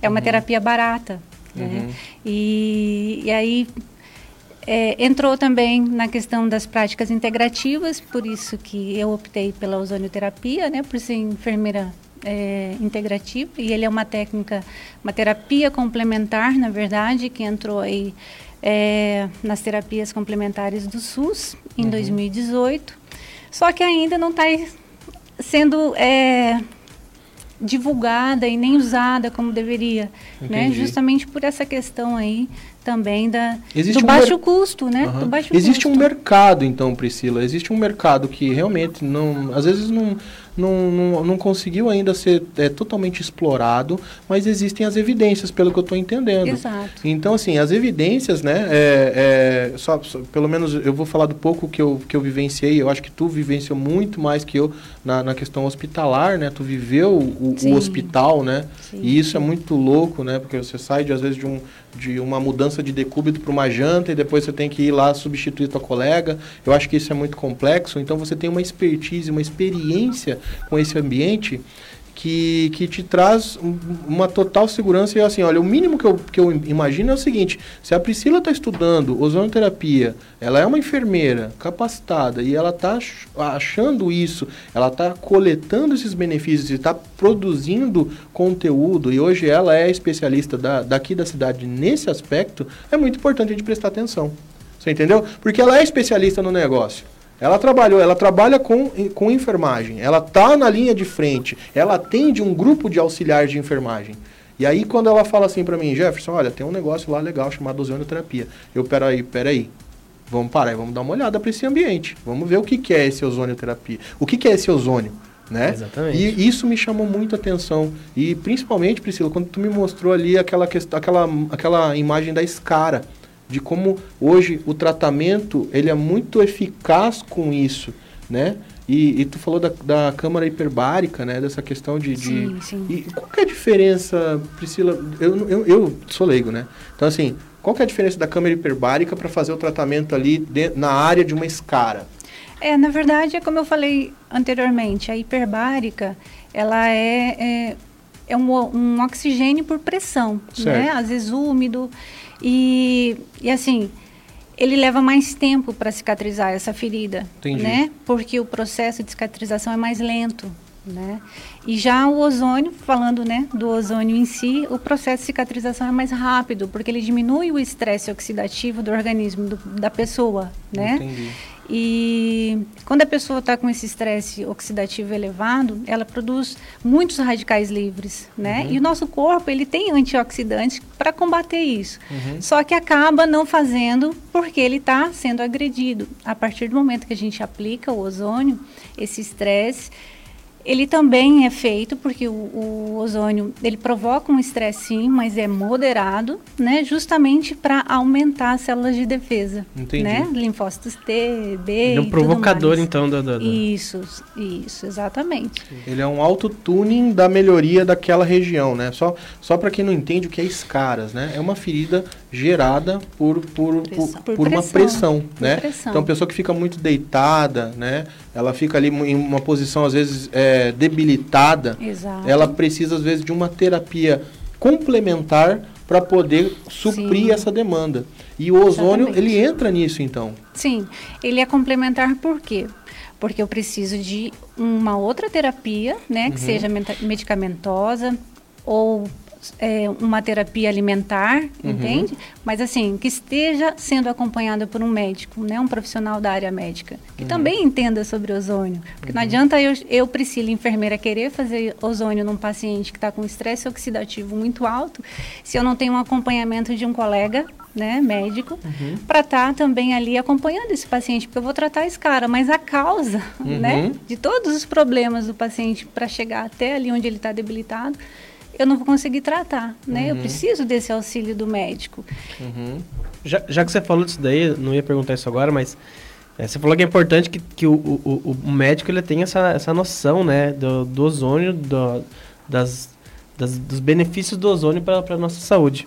Você acha que é, tem muito preconceito ainda, tipo, tanto da parte do, do corpo do corpo médico, do corpo de, do pessoal da saúde, é, existe preconceito desse pessoal e também de quem quer usar por causa da, das, das notícias, das fake news que o pessoal vem falando aí, ah, que o ozônio vai enfiar um negócio no seu seu ânus, enfim, todo esse preconceito. Você acha que existe muito esse preconceito aí? Com é... certeza, com certeza. Por quê?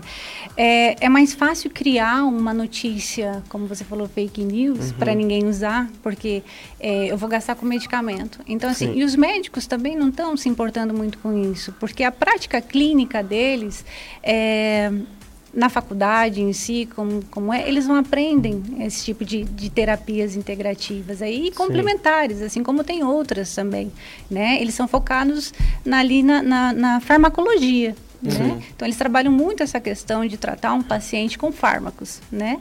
E muitos assim, quando se preocupam mesmo com o paciente, ele fala, olha, o seu problema não é, é para tomar remédio, você precisa de um psiquiatra, um, um, um psicoterapeuta, por exemplo, Sim. né? Aí ele vai lá e é resolvido o problema dele. E, e até mesmo aí, nas tristezas desse paciente que ele acaba criando um estresse oxidativo. Então, assim, tudo no organismo gera um estresse oxidativo. E a grande maioria dos colegas não querem é, enxergar isso. E não é só os médicos, é os próprios enfermeiros, né? uhum. né? É, os colegas farmacêuticos. Então, assim, tem um, uma gama de, de, de, profissionais que se unisse nessa questão de terapias integrativas, né? É, faria um benefício muito grande para a humanidade, não só na nossa cidade, como no mundo, né, Sim. como um todo. Uhum. E assim, a Tânia colocou aqui a questão do paciente, né, da, da questão da postura e tudo mais. Mas se esse paciente tem uma lesão no joelho, para ele, ele, passou por um ortopedista, por uhum. exemplo, e ele não melhora, com a fisioterapia ele não melhora, pode ser que a gente né, complementando com o ozônio, ele melhore. Né? Uma alternativa a mais, uma terapia a mais. Algo... Barata, né? E barata, gente. É, tipo a bursa, né? Eu tenho bursite, sabe? É, então, Priscila, eu tenho bursite e eu sempre tive que tomar diclofenaco para quando eu tiver, quando eu, quando haviam crises. Uhum. Você acha que a bursite, por exemplo, aplicando em local, em, não sei, não sei como é que faria, sim, né? Sim. Mas se ela é, ela é melhor aplicada em lo, no local ou se ela é aplicada em outra área? Como é que seria um tratamento da bursite só para eu entender, sim, né? Claro. É, a bursite é uma inflamação, Isso. né? Uhum. E o ozônio, ele tem um poder muito grande anti-inflamatório, Sim. né?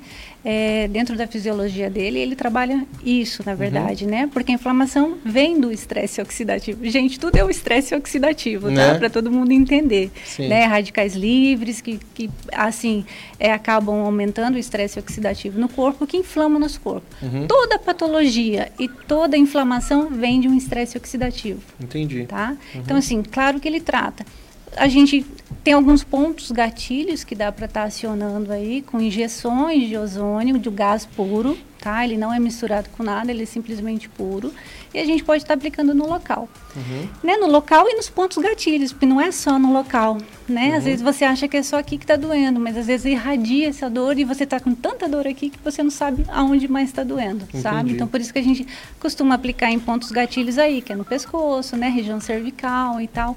Para quem tem dor, dores lombares também, a gente começa aplicando na região cervical, aí em trapézio e vai descendo, até uhum. chegar no local da dor.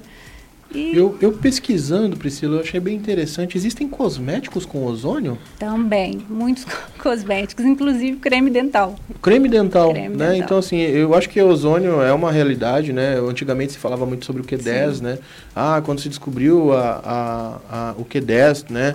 Isso há muito tempo atrás, o pessoal não dava muito valor e hoje a gente vê nas, na, nas, nas gôndolas das farmácias cremes com Q10 né? Sim. Então, assim, ó, eu acho que existem vários tipos de terapia complementar ou de modelos de, de terapia que não são muito absorvidos pelo corpo médico, pelo corpo é, de, de saúde, mas que a gente pode buscar, né? Que a gente pode buscar essa informação com os nossos colegas, gente. Né? Nós estamos aqui com duas pessoas, dois especialistas na área que procuraram ênfase, ou seja, colocaram a vida dedicados a estudar um num segmento, outro em outro, em outro segmento, e que, cara, estudaram muito mais que a gente. Sim. Né?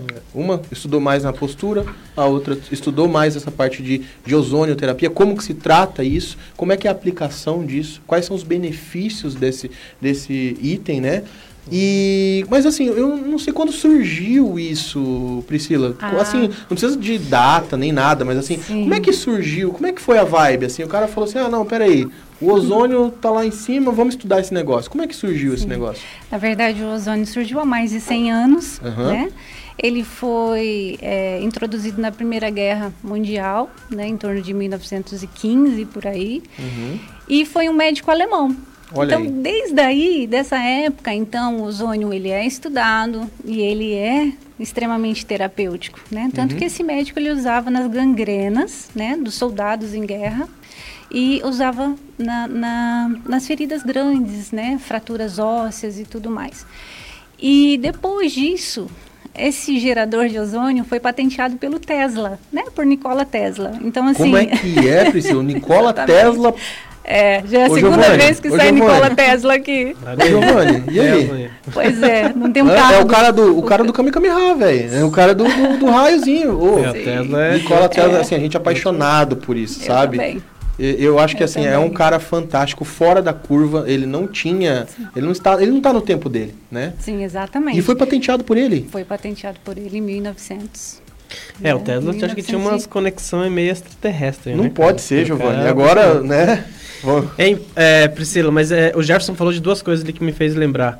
Ele falou primeiro de uma aplicação direto, que você falou, de aplicação uhum. direto no, no, no, no, na região? Na região aqui, né? No, na bursa. Ombro. E também falou de, de cosméticos. Então são dois níveis de aplicação. Tem mais algum nível de aplicação? É, existe, existe outras formas de você usar o ozônio? Todo mundo pode usar ozônio? Pode chegar e usar ozônio? Existe alguma... Não, peraí, você é, não pode. Você na pode, verdade, é assim. Em relação ao cosmético, pode usar, é tranquilo, né? uhum. né? Tem muitas coisas aí que, que dá para usar assim e que são fidedignas, né? Muita coisa no mercado. Tanto que são produtos caros, não são produtos baratos não, tá? Uhum. Porque ele leva-se um tempo para ficar legal aí nesse, nesse produto aí, né? Tanto que tem os óleos ozonizados aí que trata psorias e que trata, né, problemas de pele, as feridas, Sim. né? Associado também ao gás. Mas assim, é, a questão de, de não poder usar ozônio, sim, existe, né? Uhum. Existem umas contraindicações aí bem importantes, por sinal, ah, tá? É? Uhum. E uma delas é a questão do favismo, né? Que é uma deficiência aí de uma enzima, que é G6PD. E antes de se fazer algum tratamento num paciente de via sistêmica, mesmo que seja prescrito por um médico, eu tenho que pedir a, em laboratório, né, uma dosagem do sangue desse paciente para G6PD. Ou seja, o médico não sabe disso. Quem sabe disso é, é, é, o, é, o, é o terapeuta. É, na verdade, ele sabe se ele estudou sobre ozônio, né? Sim. Aí ele vai saber que ele precisa. É, até para o médico indicar uma, uma, uma terapia com ozônio, ele mas é, por, estudar, né? saber, é né? por isso que o Culturatec está aqui, Giovanni. Uhum. Para a gente esclarecer para todo o corpo clínico do Sim. Costa Cavalcante, do Hospital Cataratas, tá? Que nós temos aqui uma pessoa especializada em ozonoterapia, que vai começar agora nos próximos dias a trabalhar, está trabalhando já com as redes sociais, está trabalhando com esse conteúdo, está no corpo a corpo dessa batalha de trazer essa informação para dentro da nossa cidade, tá. que é muito importante. Né? Então não é qualquer um então que pode usar. Não, não é qualquer um. Inclusive, assim, Paciente com estresse oxidativo muito elevado. Quais são esses pacientes? Pacientes com diabetes descompensados, uhum. os obesos, né? Obesidade mórbida. É, gestantes não pode usar em hipótese alguma, porque tanto que é, é, o Conselho de Ética, né, em pesquisa, ele não libera aí é, esse tipo de, de, de de procedimento em gestantes, né? uhum. Não, não o procedimento em si, mas a questão da, da pesquisa, né? De você ter que fazer ozônio numa gestante para pesquisar isso. Sim. Então eles não liberam. E, né, para ver os efeitos. E se caso baixar o nível de estresse, pode sim ser feito, numa boa. Assim, essa questão do G6PD, dessa enzima que eu acabei de falar, ela é mais comum em homem, tá? Doença de favismo, uhum. né? Que é uma destruição aí das hemácias. Então, assim, é algo bem importante, pode dar uma hemorragia muito séria se fizer o ozônio. Então, por isso que tem que se cobrar esse exame antes. Qualquer é, paciente que vai fazer de via sistêmica, seja ela autoemo maior, que é a coleta de sangue por via endovenosa, a gente tem que funcionar uma veia, coletar esse sangue, passar por uma bolsa, né, com, com soluções ali que não deixa esse sangue coagular e a gente devolve para o paciente. Mas assim, antes disso eu preciso fazer uma série de exames, eu preciso ver, né, pelo menos hemograma, esse exame que, que eu acabei de falar, GCSPD. Se for uma insuflação retal, por exemplo, porque uhum. ela é uhum. sistêmica, também precisa, ah, né? Tá. E também se for via intramuscular, que é autoemo menor, que aí eu pego uma quantidade menor de sangue, coloco ozônio e aplico no paciente intramuscular, normalmente bumbum. Então, para todos esses tipos, porque tudo que entra para dentro do nosso organismo pode fazer mal. Claro. Né? Então, assim, eu preciso ser bem é, técnica em relação a isso, conhecer bem a clínica do meu paciente. Eu não posso simplesmente chegar e falar, não, vamos fazer insuflação retal, uhum. sem antes pedir um exame, sem antes conhecer a clínica dele, né? Assim, a clínica orgânica, tá, gente? Claro. A uhum. clínica orgânica que eu estou falando. E, e, sem simplesmente por, por fazer. Ah, não, vem cá, Tânia, você é minha amiga, tá com dor em algum lugar, eu vou fazer uma insuflação retal ou autoemo. Não, não pode. Não pode. Eu preciso pedir alguns exames para ela e se eu tiver um parceiro médico, né, ele vai pedir para mim. E assim a gente junto vai trabalhar, né? Por isso que é uhum. integrativo. A gente integra outras pessoas também e complementar porque vai complementar junto com alguma outra terapia que ela esteja fazendo.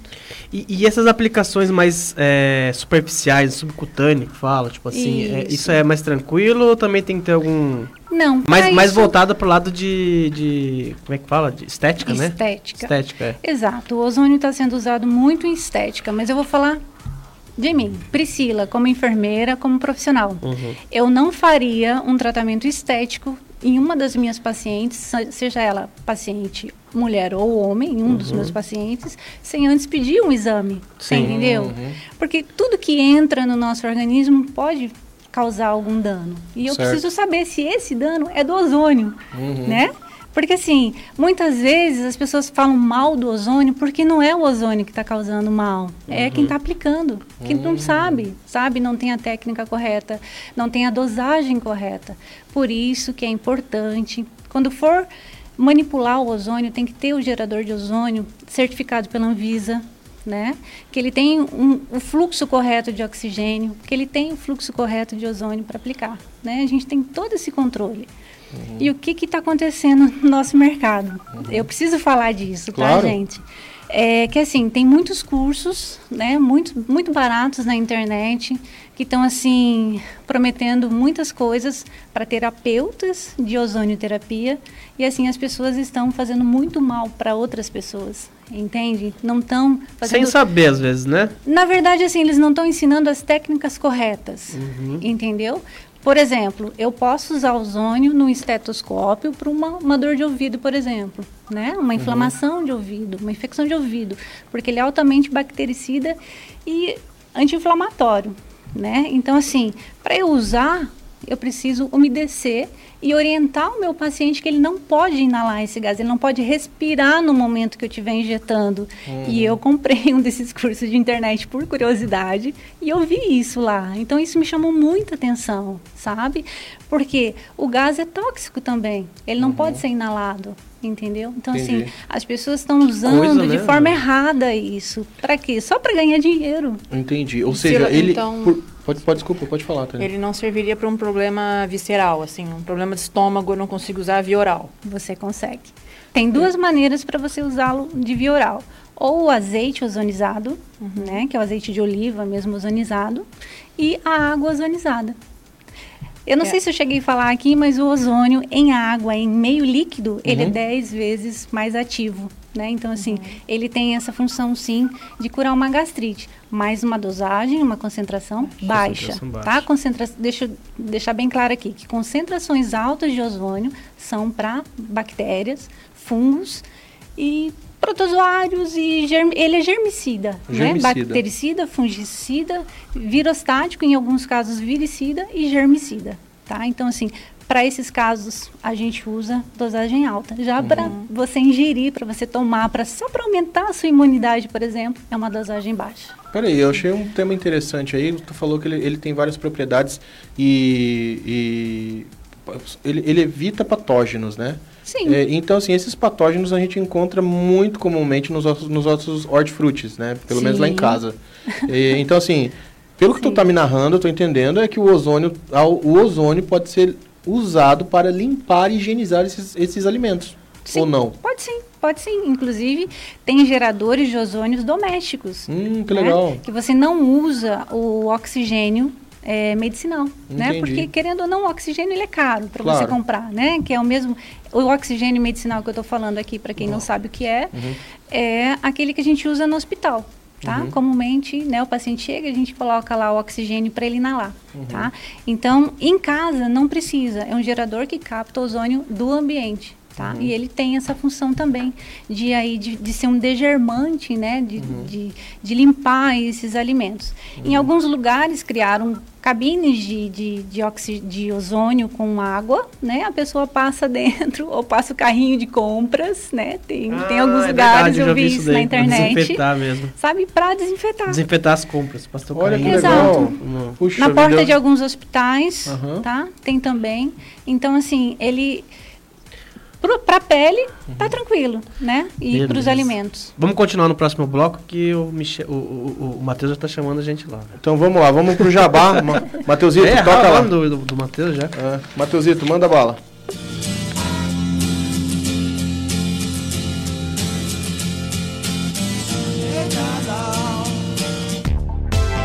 Rádio Cultura 820 AM, uma emissora da rede Costa Oeste de Comunicação, conectada com você.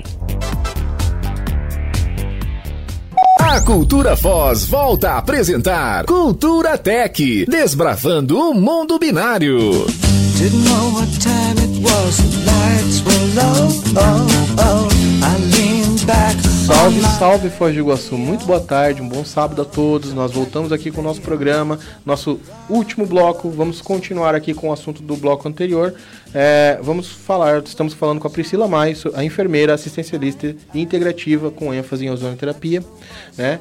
É, e a gente vai continuar o nosso tema que a gente estava falando no bloco anterior. E eu queria só entender um pouco mais, né? É, a Priscila, só para que vocês entendam, para que o público entenda, ela é referência hoje na área de ozonoterapia aqui. Ela é uma das primeiras pessoas que foi habilitada a trabalhar, né? Com ozonioterapia na, na região, se não me engano, né?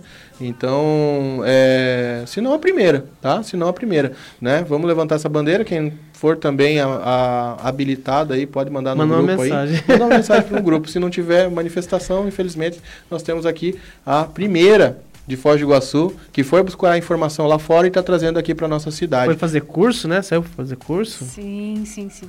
Eu fui para o Rio de Janeiro, uhum. tive professores maravilhosos uhum. da UFRJ, uhum. né?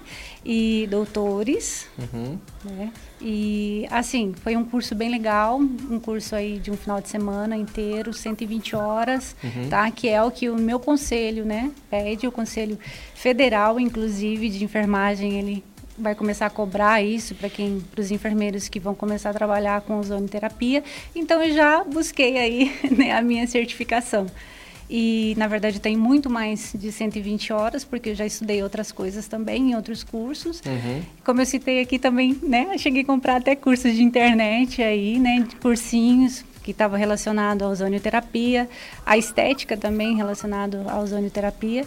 Mas o curso mesmo efetivo, com a minha certificação, que eu vou mostrar para o meu conselho, é o curso da Seiton, Seiton Cursos e Treinamentos, né?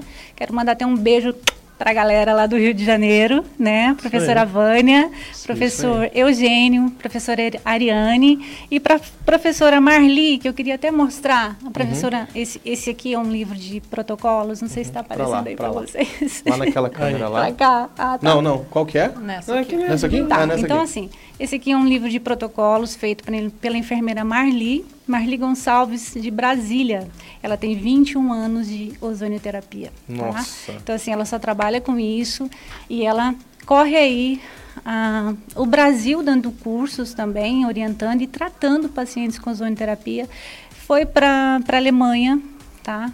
Espanha, tem uma, assim, uma, ah, um conhecimento tremendo em relação à ozonioterapia, tanto que a gente usa aí os protocolos dela também, tá? Legal. tá? A gente só pode usar protocolos para trabalhar com ozônio, tá? uhum. tá? Fora disso, é, não pode. Por uhum. quê? Porque tem evidências relacionadas a isso, né? A BOS, que é a Associação Brasileira de Ozonioterapia, estuda muito, pesquisa muito, né? Então, assim, eles vão para fora, eles fazem congressos aqui no Brasil, o pessoal de fora vem também, da Alemanha, de Cuba, uhum. né? Cuba é, é um lugar que tem, assim, um, um hospital, né? Só para ozonoterapia, só para trabalhar com isso. A Alemanha, para você ter uma ideia, é, eles pagam, né? os convênios de saúde cobre a ozonoterapia os profissionais que usarem lá. Então, assim, eles incentivam os médicos a usarem a ozonoterapia, eles incentivam os enfermeiros a usarem. Então, assim, a gente precisa chegar aí também. E né? vamos chegar, né, Priscila? Sim, porque olha, tá o SUS, o SUS já está cedendo, né? Ele já colocou Sim. vários é, novos modelos de atendimento no, no na, na, grade deles, né? Sim. Uma, pelo que eu vi, ultimamente também entrou a, a, auricuro, auriculoterapia, Isso. entrou aquela do, das agulhinhas, como é que é o nome? Acupuntura. Acupuntura, entraram várias Sim. dessas terapias complementares e, e muito provavelmente se o corpo clínico se, se começar a, a, entender os benefícios disso através das ações de, de evidências, né? Sim, a, a, através de ações evidenciais, né? Ou seja, eu coloco os meus pacientes a posologia, estudo, tenho uma pessoa, uma parceira chave para poder me ajudar nesse, nesse tratamento, né? Exatamente. né? É, então, assim, se, o médico eu sei, eu, eu imagine, eu, eu às vezes, eu e o Giovanni, estamos lá desenvolvendo um sistema, às vezes bate uma crise existencial, a gente fala assim, puta, e agora? A gente vai por, por esse caminho extremamente novo, ou a gente continua aqui no arroz com feijão, Giovanni, para a gente poder dar segmento. A gente precisa de apoio, às vezes. A gente precisa trocar uma ideia com outro parceiro para que a gente chegue numa conclusão. Eu acredito que o médico pode contar contigo, Priscila, para fazer essa, esse debate sobre esse assunto que é extremamente novo, é extremamente evidente na rede social, né? Senão não tinha tanta palavra-chave vendendo, não, tinha, não existia um comércio tão grande em cima dessa, dessa terapia. É, alguém está ganhando com isso, existem mercados que estão ganhando com isso, e eu não estou falando de dinheiro, eu estou falando em benefício, né? em aumentar a proposta de valor do teu, do teu tratamento. Né? Tânia, você já teve contato com ozonioterapia? É, meu primeiro e único contato foi dentro do consultório odontológico. Uhum. Então, fui fazer o tratamento lá e ela me deu um, um, uma água ozonizada para fazer um bochecho. Uhum. E foi esse o contato que eu tive com a ozonoterapia. Até fiquei surpresa, porque nunca tinha é, feito nada com, nessa técnica parecida, mas eu gostei. Sim, Pelo menos não tem bacana. um estigma, né? Não tem estigma. eu, né? já, eu já apliquei ozônio também, sabia? Já fez? É, já fiz aqui na... Me falaram uma vez que, tipo, ele, ele fazia crescer a barba, né? barba, né? Sim. Eu tinha aqui uma falha que eu apliquei, cara, e cresceu, tipo, nem, tipo nem fiquei esperando, sabe? Mas tipo, depois de um tempo que eu fui ver que tipo, nasceu um, um pelinho aqui, cara. Então, pô, Olha ajudou, aí, cara. cara. Então aquele negócio do microagulhamento e tal, é, talvez os eu tenho, tá... eu tenho a barba aqui, graças a Deus. Calvície, então, trata calvície? Trata calvície. Trata calvície, sim. Tá? Tanto com aplicações de via intradérmica, uhum. né? Uhum. Como óleo ozonizado também. Tá. Então, os benefícios são inúmeros, né? São, nós estamos, nós, nós é, assim, não existe como a gente falar assim, ah, vamos listar aqui, um, sei lá, 5 mil benefícios. Uhum. Existem vários benefícios do tratamento, mas é, a gente quer saber mais evidências, né? Então, assim, como é que eu procuro evidências desses tratamentos? E eu acredito que, o que, que é um protocolo? Pra, falando para leigo, né? Para a galera, tipo eu, né, que não sabe nada, eu tive Sim. que ter. Protocolo, gente, nada mais é do que é, é um estudo embasado, né? Foi pesquisado, foi feito um protocolo de atendimento para determinada terapia. Né? Então, assim, não é assim, a ah, vida louca, vamos chegar lá, ah, vamos aplicar no ouvido do cara.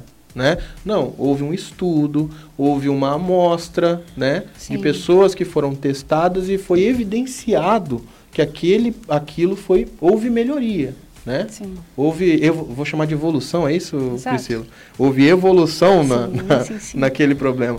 E essa evolução, essas evidências, onde a gente busca uma fonte segura para a gente saber dessas evidências? Às vezes eu tenho lá um, um determinado problema e eu tô com medo, né? Estou com medo. Existe algum lugar que eu possa pesquisar essas evidências? Primeiro de tudo, tem é, um documento chamado Documento de Madrid, uhum. que é uhum. o que nos respalda, na certo. verdade, né? Que, que é o que todo mundo segue, né? Esse documento de Madrid, um protocolo de Madrid uhum. que a gente segue. Aqui nesse livro da, da enfermeira Marli tem muita coisa. Uhum. E, assim, tem no Google Academic, uhum. né, que o pessoal acessa bastante, nesses sites de pesquisa. É, tem um outro site também, que agora me fugiu a memória, que é site de pesquisa também na, na área clínica, área médica, uhum. enfim, tem muita coisa. Cielo, tá? não? Não é o Cielo, não, né? Mas enfim, né? enfim né? Tem, são, tem são sites acadêmicos. É. Tem alguém que é referência hoje no Brasil? Em ozônio? Em ozônio. É. Olha, tem o Dr. Lair Ribeiro, uhum. né? Uhum. Tem... Putz, eu conheço ele, Lair Ribeiro, eu acho muito legal, cara. Lair uhum. Ribeiro toma banho de água ozonizada. É, eu gostei gente. uma, uma vez banheira ele... com um aparelho de ozônio só pra água. Tipo, a ele falou tem uma é, banheira de leite? É, eu, uma vez eu vi esse, o Lair Ribeiro falando sobre a questão da, da como é que é da, da, da da água, né? De você alcalinizar, né? O desalcalinizar. Ah, sim, do, né? do pH da água. É, do pH, isso. Uhum. E aí eu olhei, e aí, aí um dia eu, eu tava falando. Olho, cara, fico olhando que sempre. É. e aí eu olhei, eu nunca reparei nisso. Aí o Léo Ribeiro tava falando sobre isso e um dia eu tava falando com uma colega de, de, de uma nutricionista, Essa né? Tá boa. E essa nutricionista ela falou: "Ah, você tem que equilibrar o pH". Daí na hora, hum. sinapse, né? Pum, pum, Laís, Laís Ribeiro falou sobre isso. E aí eu entendi sobre essa questão de, de, de da importância desse modelo de comunicação, Sim. né? É, e tem aí a, a, a ABOS, né, que é a Associação Brasileira aí de Ozonioterapia, uhum. que está crescendo também com muitos médicos, com muitos fisioterapeutas, com muitos enfermeiros, é, biomédicos também, que estão pesquisando, né?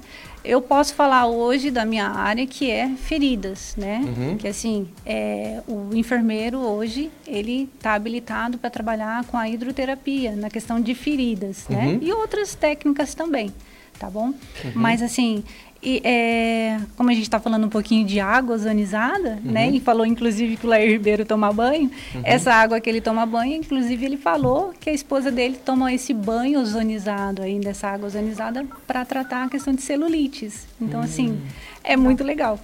Você falou de habilitação aí, tipo, qualquer profissional da saúde é habilitado a trabalhar com ozônio ou tem uma, Não. uma restrição aí? Não, depende, né? O, o, os dentistas, né? Uhum. Podem se habilitar, os fisioterapeutas, os biomédicos, os enfermeiros, farmacêuticos. pode. Entende? Só que assim, cada um dentro da sua área. Sim. Né?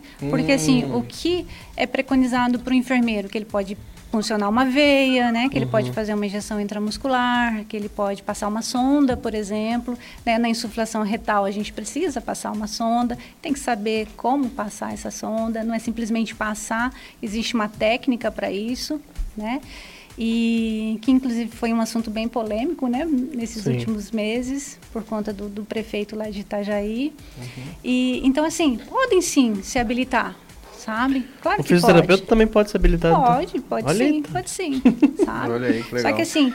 É, os outros. Como ainda essa questão da ozonioterapia no Brasil, para nós ainda é...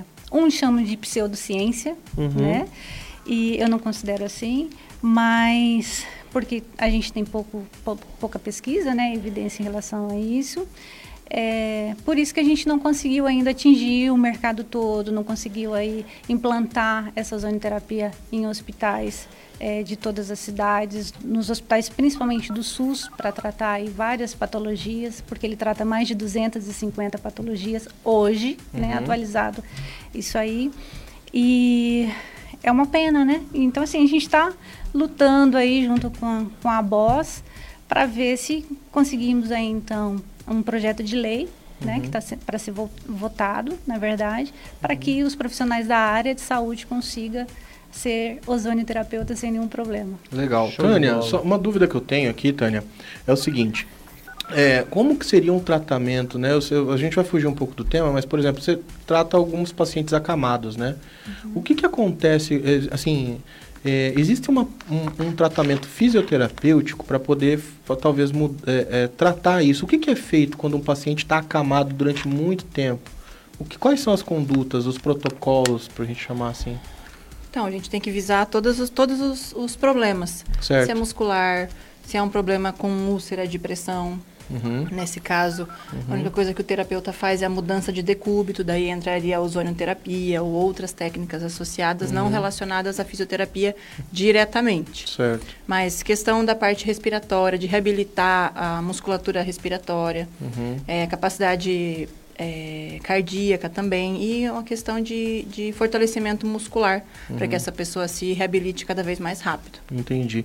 Então, ou seja, é, e, e eu, eu, vejo assim, eu, eu não sei, né? Eu tô, tô talvez eu estou jogando palavras assim é, aleatórias, mas eu acho que é muito mais difícil tratar um paciente, manipular um paciente que tem uma ferida exposta do que não, né? Eu acho que deve ser isso, né? E pelo que eu entendi, o ozônio entra com esse tipo de tratativa, né? Ou seja, são complementares os trabalhos. Imagina que você está ali, tá, tá com uma pessoa acamada durante muito tempo, você tem todos os teus, teus protocolos de tratamento, mas a, ela também pode ter ali o ozonioterapia. Ou seja, não é que uma vai atender e a outra vai atender e um vai substituir o outro, tá, pessoal? É isso que a gente quer trazer. Eu, eu acho que um complementa, complementa o outro. O outro é, né? porque imagine, a Tânia precisa ainda trabalhar a parte respiratória, a Tânia ainda precisa trabalhar a questão de mudança de decúbito, né? Ainda precisa ser feito esse protocolo inicial, né? Sim. Mas ele é complementado com ozônio para poder acelerar o processo. Não é isso? Eu estou viajando aqui, pelo que, é o que eu estou entendendo. É uma terapia alternativa, às vezes com uma técnica específica a gente não tem um resultado tão grande e com o uso da ozônio a gente consegue é, potencializar esse resultado, Entendi. associar as duas técnicas. Então ele é um oxidante natural, pelo que eu entendi. Ele é um, é um, é assim, eu não sei o que são oxidantes, tá? Às vezes eu estou aqui falando, né? Mas um oxidante natural nada mais é do que algo que faz, para quando alguém fala é um oxidante natural, para mim é algo assim que é, é importante para mim, né? Uhum. Eu falando leigamente, né? É algo que é importante para mim, que é natural e que eu não estou consumindo. É isso mesmo? É. Na verdade, ele é oxidativo, né? Uhum. Então, assim, se é fora do organismo, uhum. ele vai fazer destruição de algumas coisas. O látex, por exemplo, uhum. né? Se eu usar uma luva de látex e uhum. aplicar o ozônio nessa luva, ele vai corroer essa luva. Então, já não posso usar. Mas dentro do organismo, ele tem uma uhum. ação fisiológica, né? Quando uhum. ele é, é, é, entra né, no nosso organismo, ele começa a disparar um monte de subprodutos, entendeu? E esses subprodutos do ozônio, né, uhum. que vão fazer aí é, regular a parte imunológica, né, diminuir aí o estresse oxidativo, os radicais livres. Entendi. É, então, assim, é, ele é fantástico. Eu só, pode, só, só, posso dizer que o ozônio é fantástico, né, uhum. né, e, tanto que ele é usado na veterinária também, né, uhum. em animais, cachorros, gatos, cavalo também. Uhum. O pessoal usa inclusive para dar disparo em cavalos, né, usa insuflação retal para os cavalos terem um pique maior para ganhar as corridas, uhum. né? Atletas também estão usando esse mesmo método de aplicação para uhum. poder aí ter um desempenho maior, tanto porque ele não é pego no doping, né? Uhum. E quer ver, que mais? Eu fiquei sabendo que tem os jogadores de tênis, né? Os mais famosos aí também usam para ter um, um, um, pique maior na hora do, né, uhum. do campeonato. Então, assim, ele é usado para muita coisa, Olha gente. que interessante. Tu trouxe um tema aqui que é o, a questão do esporte. E eu, eu tenho um, um, Isso é um relato, tá? Isso é um relato, é uma evidência, né?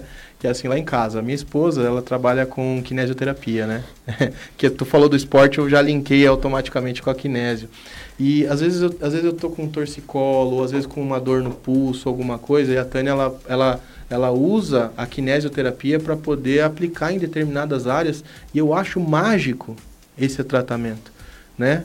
E assim, só que assim, não é o, não é o ideal, né, Tânia? O ideal é que com as tuas boas com as tuas dicas, a gente não tem, tem que usar esse tipo de tratamento, né? Você tem alguma dica? Eu acho que ficou do bloco anterior, tu, tu ia dar algumas dicas importantes para que a gente conseguisse é, melhorar a nossa qualidade de vida durante o dia a dia, né? Quais são essas dicas? Então, são dicas pequenas uhum. é, que a gente pode usar para potencializar o nosso dia a dia. Eu vou disponibilizar o meu telefone celular para uhum. quem quiser receber essas dicas. Acho que é até mais fácil visualizar. Certo. Né? Mas são com relação à postura do computador, postura para sentar, é, apoio para os cotovelos ou não. Uhum. Então, vou passar o meu celular, fiz uma cola. Sim. Tá, o número é 998518732. Então, quem tiver interesse em receber esse, esse PDF que eu preparei com algumas orientações com relação à ergonomia e alguns alongamentos, é, pode estar tá me dando um oizinho lá que eu encaminho para vocês. Olha Mas são, são exercícios é, detalhes pequenos, mas que ao final do dia vão fazer toda a diferença. Entendi. E esses detalhes, né? A gente está falando de detalhes, mas é, eu acho que para muitas pessoas, para uma parcela muito grande da população, são fundamentais. Eles, para, eles não, já não são mais detalhes. Porque tem muita gente hoje, nós estamos que há oito meses né? Oito meses de reclusão. Na pandemia, né? Na pandemia? Acho que sim. Oito meses. Eu acho é que assim, uma pessoa que está em postura há oito meses errada, o que que acontece, Tânia? Assim, eu sei que é, é muito vago a gente falar, né? É muito vago a gente falar assim, ah, não, vamos estabelecer aqui um, uma métrica, uma amostral, mas assim, o que que acontece geralmente se uma pessoa, uma pessoa mantém assim durante muito tempo, oito meses, uma postura totalmente é, ruim para o seu trabalho? O que, que, pode acontecer? Quais os tipos de malefício a pessoa pode adquirir, acometer a ela? É, a má postura por um tempo prolongado pode gerar fraqueza muscular, um encurtamento muscular. Uhum. Então, se uma pessoa que já tem uma desidratação nos discos vertebrais, é, com essa fraqueza de musculatura, pode fazer com que esse, com esse disco extravase, gerando uma hérnia discal, uhum. um problema na cervical. Então a gente precisa é, retomar esses cuidados para quem deixou de cuidar ou para quem nunca cuidou. Uhum. Precisa começar a prestar atenção nisso, porque essa, essa fraqueza muscular gera inúmeros problemas. Uhum. Só queria lembrar, né? Eu queria você só dar... Você como a gente é forte, né, cara? A gente está é. em tanto tempo, tipo, sentando errado e nosso uhum. corpo está persistindo, né? Cara? Exatamente. Tá resistindo. Então... E aí eu pergunto, né? Quem está ouvindo a gente, será que está sentado certo? né? Será que você que está em casa aí... Aqui, cara, não, não, mas errado. se você está em casa e você está sentado certinho, né? Agora, sabe o que aconteceu agora? Hum. A galera arrumou a postura. Sim. A galera já começou a dar aquela ajeitada, né? Já deu aquela ajeitada para poder se organizar de novo, né? Então, assim, é, e uma coisa que eu vejo que é, é fundamental para a Tânia é sen, sentir o corpo. A Tânia usa um termo que eu, eu não sei, Tânia. Conscientização corporal. Isso, cara.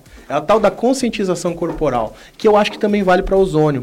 Então, assim, eu também tenho que ouvir o meu corpo. Né? Eu acho que esses são dois detalhes, né? A conscientização corporal na parte estrutural, né? Nós estamos falando aqui da parte estrutural com a Tânia na fisioterapia e nós estamos falando também da parte orgânica com a, com a Priscila, onde eu também ouço o meu corpo. Meu corpo, pô, não tô legal do fígado, pô, não tô legal de tal coisa, pô, tô com dor de cabeça recorrente né? Uhum. Então, assim, são problemas, são disfunções, são, são acometimentos que te pegam e que tu vai jogando, vai protelando, protelando, protelando, protelando. Quando tu vê, já ficou algo generalizado, irradiou, né? Aumentou o problema, né? Por quê? Porque tu não conseguiu chegar numa conclusão, né? Por isso que eu acho que é legal a palavra integrativa, que as duas usam até, né?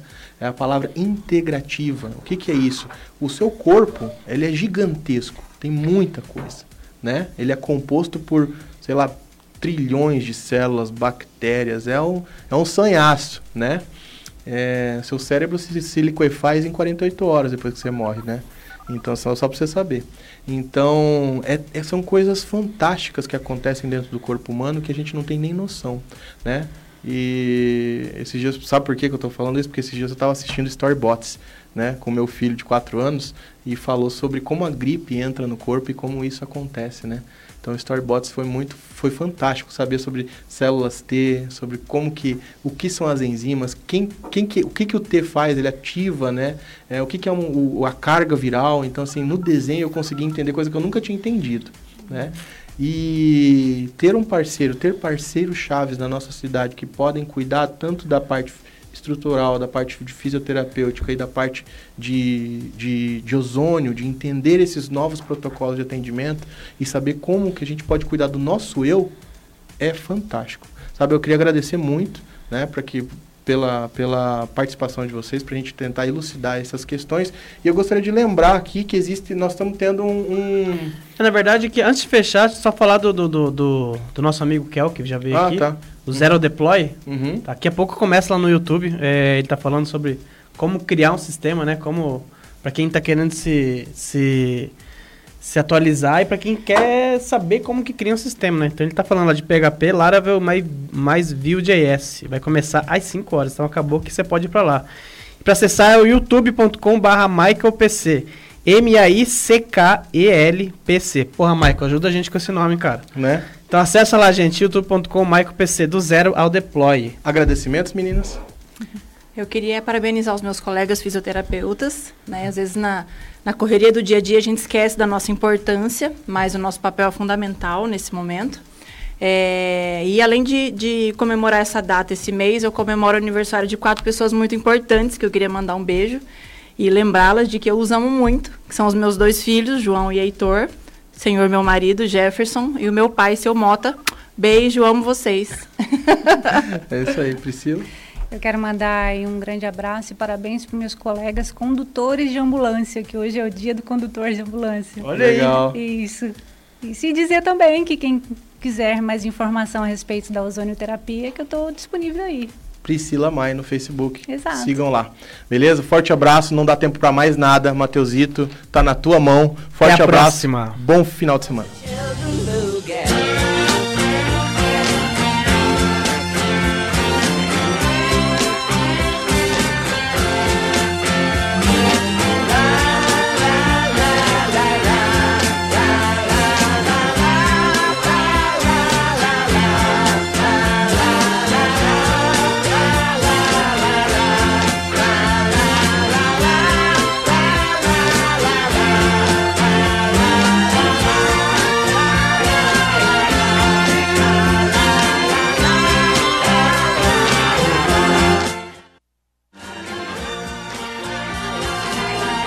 Cultura Foz apresentou Cultura Tech, desbravando o mundo binário.